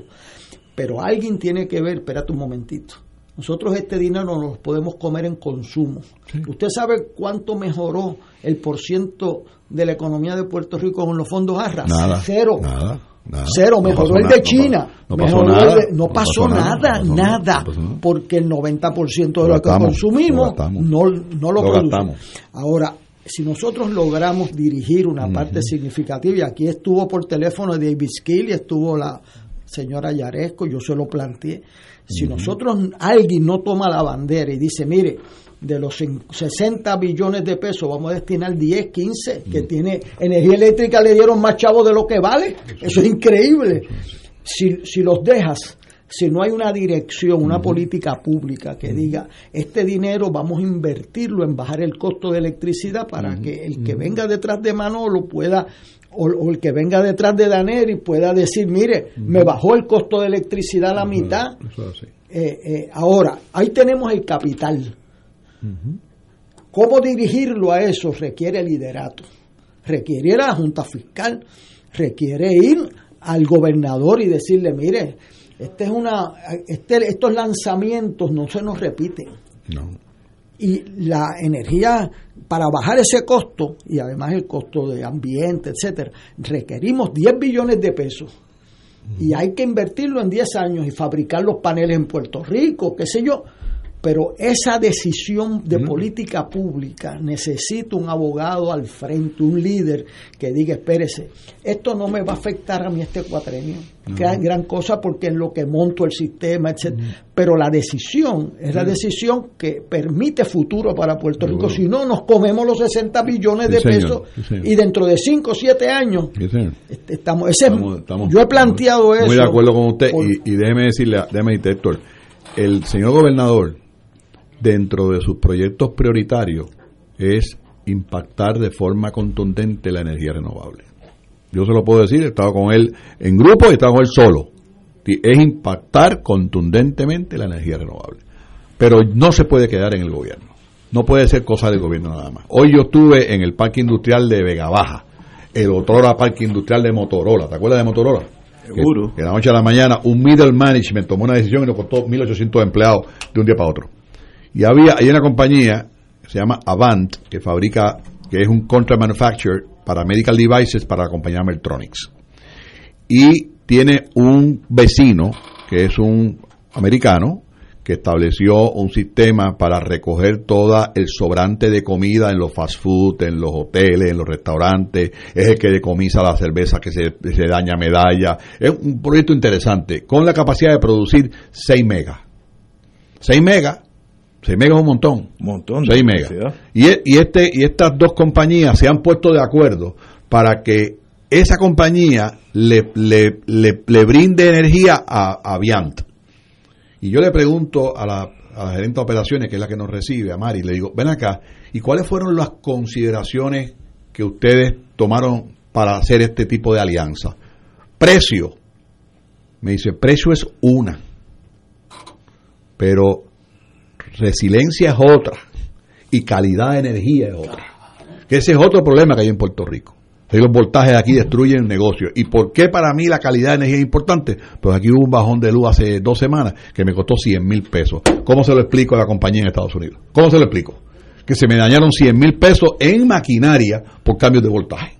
Así que, otra vez, el tema de energía hay que mirarlo dentro de varios contextos. Número uno, como dijo una vez un amigo, yo creo que la tercera planta de generación de Puerto Rico se debe construir en los techos de las casas. Eso lo eso, y eso no, es, eso no es ningún secreto. Alemania estuvo como 10 años pagando 75 pesos kilovatios, 75 chavos kilovatios hora, hoy paga 8 chavos. Porque convirtió la energía en una energía renovable y no tienen petróleo, y no tienen sol, y no tienen viento, porque en Berlín no hay viento. Así que lo que quiero decir con esto es que el esfuerzo de transformación energética que Puerto Rico necesita se tiene que atender. Número uno, como tú bien dijiste, Héctor Luis, un, un líder, y yo creo que el gobernador es ese líder, que, que, que ponga, ponga la acción donde ponga la palabra vamos a convertir a Puerto Rico en un paraíso de energía renovable, que junto con, un, con una jurisdicción de bajo impuesto, que junto con unos human resources como es debido, que junto con unas facilidades, que junto con estar cerca de los Estados Unidos, que junto con ser ciudadano de los Estados Unidos, nos da una ventaja por encima de cualquier jurisdicción inmediata. Ni República Dominicana, ni Panamá, ni Colombia, ni Guatemala, que by the way, están aspirando al reshoring de Trump también. No es casualidad que Mr. Pompeo fue, al, fue a la toma de posesión de presidente de Santo Domingo. No es casualidad. La presencia china en el Caribe y en Centroamérica está trayendo mucha preocupación en Estados Unidos. Y cuando los americanos se preocupan, hay que tener miedo a esa preocupación porque muchas veces lo que hacen es vamos a ponerlo bien a este para que los chinos no se metan. Y puede ser que nos quiten negocio nosotros para dárselo a ellos. Y yo creo que hay que estar ojo, ojo avisor para que no nos pase eso. Así que otra vez, la energía es, es el ente transformador que el país, de la mano de la educación, para convertir a Puerto Rico y llevarlo al, al, al nivel que queremos como, como, como, Puerto Rico. Tenemos que ir a una pausa, regresamos con el secretario Silva. Fuego Cruzado está contigo en todo Puerto Rico.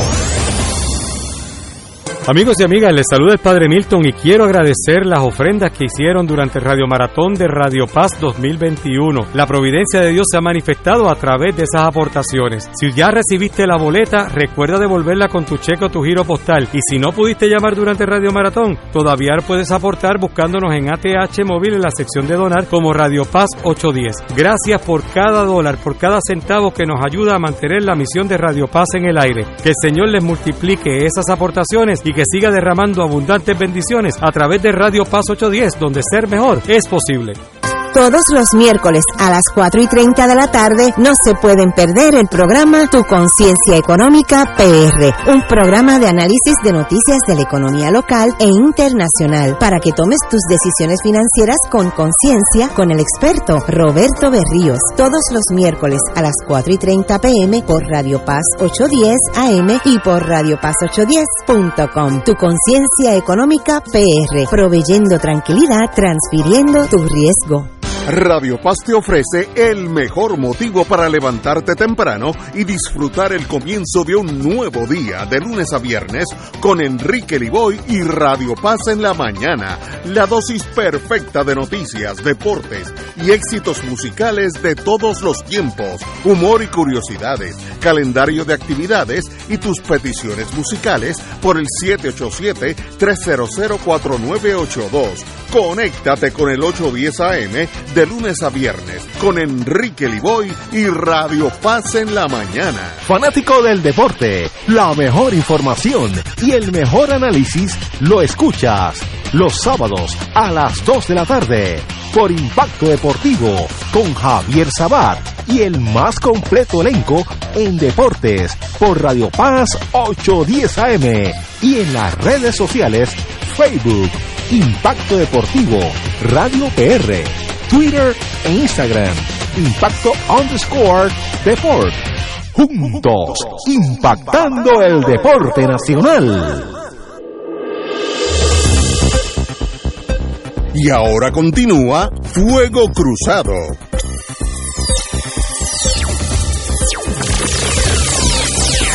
Regresamos, amigos y amigas, a Fuego Cruzado. Estamos, tenemos con nosotros un, un amigo de Fuego Cruzado de muchos años, ahora secretario de Desarrollo Económico, ¿es como se Así se llama, creo que sí. Muy bien. Me- eh, y estábamos hablando, el compañero Richard tocó el tema de Rubber Road y es un buen tema para tirarlo al aire. Esa es una base prístima, preciosa, es más, hasta me operaron una vez, una vez allí. Cuando Eh, usted era- cuando usted- cuando usted estaba en el sistema. Cuando Ya de blanco. Eh, y y es pre- tenía astilleros, tenía bahía donde los portaaviones podían llegar al muelle, atracar en el eso, muelle. eso, un eso. portaaviones cala 50, Seten- 60 seten- pies para abajo. 75 pies de profundidad No, tiene una el cosa astillero. extraordinaria. Y todavía está, está Costó Y a- 30 millones de pesos cuando se hizo la Segunda Guerra Mundial. La pista de las más grandes después de Raimi, la más grande de Sí, Rupert sí, del Caribe. Sí, señor. ¿Qué estamos haciendo? ¿Hay un plan o esto se perdió? Bueno, va- vamos a empezar, vamos a empezar por la cronología de Roosevelt Road. En el 2003, todos sabemos. Se va en dos años. Se fueron en seis meses. ¿Ah? Así fue. Se va en dos años. Se fueron en seis meses. Sin un plan. Yo creo que si algo hizo malo la Marina es que fue muy mal vecino en Vieques. Si llega a ser un hospital en Vieques, todavía estaría tirando bombas ahí en la esquina, en, la esquina aquella. Tú sabes que es así. Entonces, el, el asunto de. Se van en el 2003. El, el- la danza de la, de, la, de la salida gradual no se veía venir. Y en el 2008, aquí les entrego este paraíso. De ese paraíso que entregaron, no queda absolutamente nada. Nada, Héctor Luis. Dos años antes de la Marina ir se invirtieron 24 millones de dólares en el hospital. Sí. 24 millones de pesos de paquetes. De paquetes. Bueno, y operarse en aquel hospital era como ir a, ir- No. ir a un resort, No, porque no. tú tienes el mar todo el día frente tuyo ahí. Allí había dos eh, decompression Sí, señor. chambers. Sí, sí. Cuando un uno, uno allí y otro en Concepción. Y Había los únicos dos en Puerto Rico. de- en el Caribe. Pues se lo entregaron al Hospital San Lucas.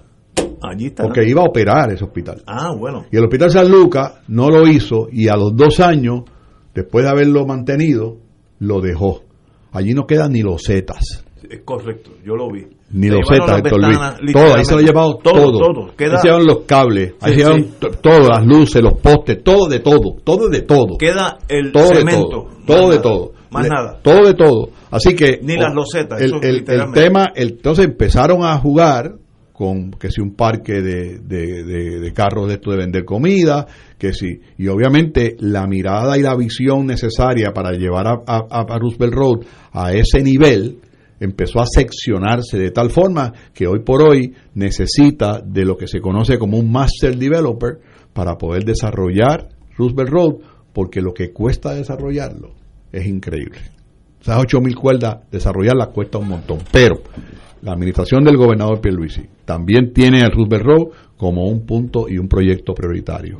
Tenemos órdenes estrictas de que a final de año nosotros podamos salir al mercado con un RFP que pueda traer a la mesa operadores y transformadores de ese centro, pero de una forma diferente. ¿Por qué digo de una forma diferente? Yo no sé por qué y qué obsesión nosotros hemos tenido en el pasado de que si es una propiedad del gobierno, toma, te la voy a rentar por dos pesos por 100 años. Pero dos pesos por 100 años, porque yo no tengo ningún, ninguna prisa en desarrollar nada si tú me vas a desarrollar algo por dos pesos por 100 años. La idea es que el gobierno sea socio de cualquier master developer que venga a Roosevelt Road. Pero no socio capital porque no tenemos el capital, pero sí tenemos la tierra. ¿Ah? Y la tierra tiene un valor. Así que si yo te voy a dar la tierra para que tú la desarrolles, yo quiero un share de eso.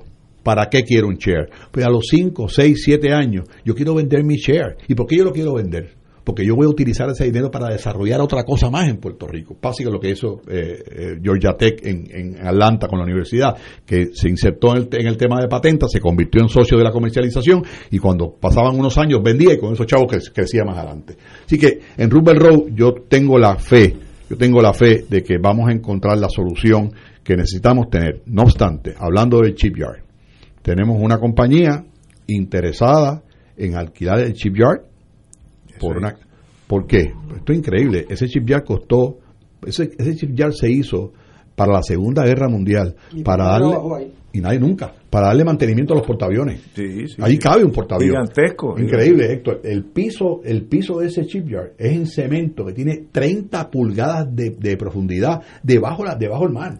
Eso es una cosa increíble y todavía está intacto. Y el sistema de bomba te secaba eso eh, inmediatamente y te lo levantaba igua- igual. Así que esta compañía que está asociada con Cunard, que está asociada con Royal Caribbean, que conoce todos estos barcos, están viendo la posibilidad de alquilarlo y estamos bastante adelantados, bastante adelantados para alquilar el shipyard y convertir a Puerto Rico en un hub de mantenimiento de, barcos de barcos que junto con el shipyard de San Juan que ya lo acabamos de alquilar también y lo digo porque estoy en la Junta de Autoridad de Puertos vamos a tener una isla de 100 por 35 con dos shipyards de clase mundial ¿quién tiene eso? eso lo tiene muy poca gente y no hablemos del puerto y no hablemos del frente portuario y no hablemos de la cercanía de Vieques y Culebra, que pudiéramos convertir fácilmente Culebras y Vieques en el competidor más agresivo de Santoma y Santa Cruz, declarando a Culebra y a Vieques una zona de libre impuesto para que todos estos negocios que están hoy día en Santoma vayan a Vieques y Vieques se convierta en un paraíso turístico. O sea, yo creo que tenemos la punta este de Puerto Rico para mí es el destino por excelencia para desarrollarlo en actividades de tal forma donde el turismo, el ecosistema atmosférico, el estudio del océano, los parques de Pritco, los call centers, los hoteles, las viviendas, el aeropuerto que perdimos la, la 139 del FAA. Nosotros perdimos en, en, en Roosevelt Road, perdimos haciendo en esa pista de clase ¿Qué, mundial. qué quiere decir 130? que tú no puedes utilizar la pista de- para hacer para hacer transbordo. Veo. Que lo que lo- en este caso lo tendríamos con, lo tenemos en, en Aguadilla y lo tenemos en, en, en Ponce y lo tenemos en, en Muñoz Marín. O sea, una cosa tan sencilla para, como eso, Puerto Rico la perdió. Pero otra vez, otra vez, con los fondos CDBG, y los tengo que mencionar, con los fondos federales, que los tengo que mencionar, y con el deseo que tiene el señor gobernador de llevar a Rupert Roa a su final consecuencia, me parece a mí que le llegó el turno a esa área.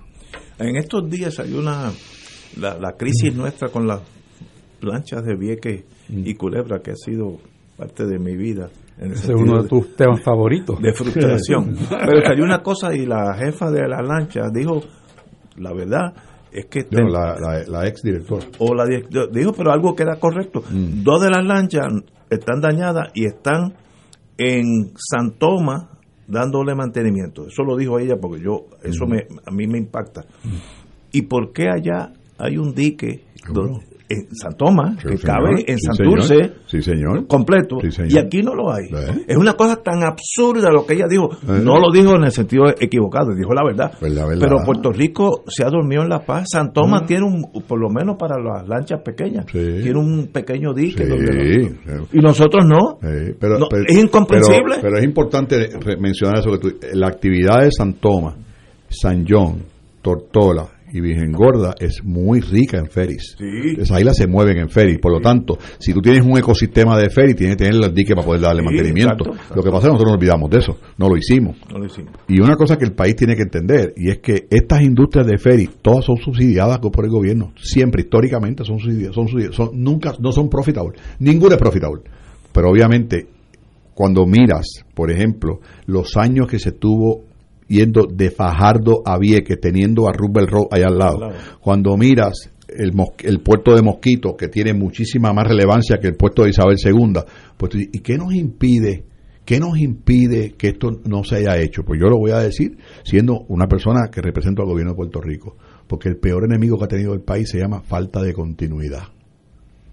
Falta de Buen continuidad. buen. Y esa falta de continuidad es la que nos inspira a nosotros dentro del Departamento de Desarrollo Económico a elevar el plan de desarrollo económico a más allá de cuatro años y convertirlo en un plan a largo plazo. Usted dijo ahorita que el dique de San Juan Sí, se- sí, se- se- ya se, se, se firmó. By the way, se es más, ya el contrato está firmado. eso estaba abandonado hace Sí, señor. 20 Sí, se- años. Sí, señor. 20 Sí, señor. años. Sí, señor. Sí, señor. Eh, Porque, bueno, no lo hicimos relevante. No vimos el polo de crecimiento. Por eso que la gente cuando habla de turismo, cuando habla de lancha, cuando habla de Cataño, cuando habla de ferry, cuando habla de Santoma, cuando habla de... Tienes que tener el ecosistema para el mantenimiento, si no se te cae el sistema. Tienes que llevarla... Bueno, hay algunas que van a Miami, ¿ah? Sí, sí, Hay sí. algunas que van a Miami. Yo sé de otras Yo que van recuerdo a una vez que iban a Baltimore. A Baltimore. Yo conozco Sí, sí. unas medianas que van a New Orleans Sí. desde aquí, que es un viaje. Sí, señor. Cuando se pongan a arreglar aquí sí, y sale 10 veces más barato. Y nosotros deberíamos estar trayendo de New Orleans para acá. Porque uno de los problemas es, me, esto Luis me está mirando, hombre del ejército. Mira, uno de los problemas es que si tú llevas una lancha a New Orleans, la tripulación, por lo menos un esqueleto se queda allá. Eh, si, si es una cosa rápida, eh, rápida, si es lenta, pues se pueden venir. Entonces te sale 10 veces más cara, más cara que si lo haces aquí.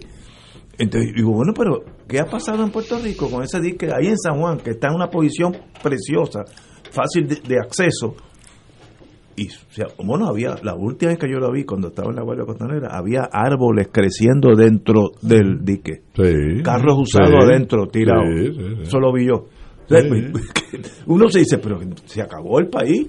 Pero ¿qué me, qué, me, ¿qué me hizo a mí montar una segunda panadería? La gente piensa que soy visionario, embuste.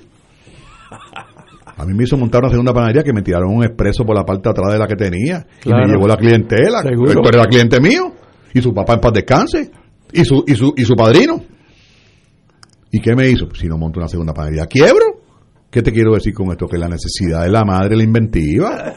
Y nosotros, con, con cuando tú miras así, pues si como que si mañana llegan los fondos y pasado llegan los fondos, pues, ¿por qué vamos a preocupar?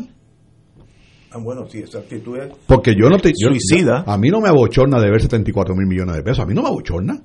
¿Sabes qué me abochorna? Que yo no tenga hospitales de primera, que Sí. no tenga escuelas de, de primera, que no tenga un sistema de educación. Eso sí me abochorna. Porque ese dinero se debió haber utilizado para eso. ¿Sabes? Esa es la realidad. Educación, dicen Eh, eh. en el mundo de inteligencia, Eh, si tú quieres medir un país. Observa su sistema de educación. Sí, señor. Ya está medido el país. Si Sí, vas señor. a Finlandia, dice, Sí, señor. "Ave María, señor. este sistema es primera, y así mismo es el país. Así mismo es. Y nosotros nos hemos abandonado ahí. Así es. Ha habido escándalos. Una pregunta. Sí. Compañero, ¿Qué, ¿Qué uso se le está dando al cabotaje aéreo? Bueno, bueno, eso, eso es muy buena noticia, muy buena pregunta y muy buena noticia. Nosotros nos dieron esta dispensa de dos años, le pedimos a Mayor Pitt, que es el que dirige DOT en, esta- en, Washington, una, una extensión, porque este tema de la pandemia nos partió por el medio. Ya se, hay, hay un equipo de trabajo constituido por Invest, por el DMO, por el- por- y por el, eh, los industriales, entre otras organizaciones, y el Departamento de Desarrollo Económico liderando el esfuerzo. Acabamos de firmar un acuerdo para que se haga un estudio para conocer el impacto en términos de carga, en términos de cliente, en términos de pasajeros, porque por allá arriba pasan 140 mil aviones todos los años. Nosotros queremos un pedazo de ese, ese, pero queremos saber si cuál es, cuál es el mercado que realmente necesitamos tener. Y eso podemos tenerlo en los próximos dos meses. Una vez tengamos ese estudio, una vez tengamos la extensión del próximo año, ya firmamos con British Airways una- un viaje semanalmente de Londres a Puerto Rico de carga que llega al Muñoz Marín. Ya hay un contrato firmado en Aguadilla para la construcción de dos almacenes que son necesariamente eh, tenerlos para poder almacenar el, el tránsito que llega y se va. Pero lo más importante del transshipment, Héctor, dentro del contexto de realidad, tiene tres cosas muy importantes. Número uno, es un proyecto de logística. La aviación es pura logística. Y si tú vienes con un vuelo cargado de Brasil hacia Europa, ese vuelo, la barriga tiene que venir vacía porque las alas tienen que venir llenas de combustible. Y lo que esas líneas aéreas quieren es que la ala llegue, venga lo más vacía posible y la barriga venga llena de producto. Por lo tanto, el, el transshipment es importantísimo y nosotros estamos en el medio de esa ruta, en el mismo medio de esa ruta. Lo segundo es un tema de costo porque las operaciones de manufactura en Puerto Rico, pharma y medical devices pueden reclamar que usted fabrique en Puerto Rico y, y envía directamente al destino final desde Puerto Rico. Eso no lo puede reclamar ninguno, ni Estados Unidos, ni República Dominicana, nadie. Y tercero y no menos importante, ese transbordo de pasajeros que también está incluido con un waiver de visa que nos permite traer pasajeros, aunque no sean las visas aprobadas, que creo son 29 por el, por el, por el Departamento de Estado de Estados Unidos, nos da a conocer de una forma distinta y no tenemos que esperar a otro María o a otro temblor o a otra pandemia para que la gente nos conozca. Pero hoy por hoy, yo quiero decirle a ustedes algo que hablando de esa buena noticia, que fue la primera pregunta de esta entrevista y que le agradezco muchísimo. Hoy, el número uno, Google Search, en el mundo entero, es Puerto Rico. Número uno. Increíble. ¿qué, qué- qué quiere decir eso? Que no toda la gente está buscando dónde viajar y Puerto Rico es el primer Ah, destino. sí, lo leí en estos días. Sí, sí, lo leí. Y eso dice, oye, pero, pues, que- que- pero sí, aquí, es- aquí, el- a- aquí vieron a alguien. Y es que obviamente estamos en el mejor momento. Por eso es que, como empecé, me, gusta concluir. La mesa está servida para movernos al próximo nivel. Pero la mesa no se sirve sola. Hace falta quien ponga el agua, quien ponga el pan, quien ponga los cubiertos y quien ponga los platos. Ya sabemos dónde va a salir el pan. Bueno, vamos a ver, vamos a ver, vamos a ver. La- nuestros mejores de- Vamos a ver, vamos a ver. nuestros mejores deseos Puerto Gracias, Rico. Pu- Puerto Rico tiene la tasa de participación laboral más baja 38 Eh, todavía. mis estudiantes Increíble. mis estudiantes los graduamos y cuando yo vi las noticias del censo, pues a mí no me sorprende porque Mm. si tú te gradúas de universidad, yo veo algunos en Buchanan de cajero con maestría. Sí, señor. Este, en, en Orlando me encontró un estudiante mío cargando Sí. eh, eh, gente en silla de ruedas porque hace más dinero que, que- o sea, eh, y tú no los educaste cuatro y cinco años.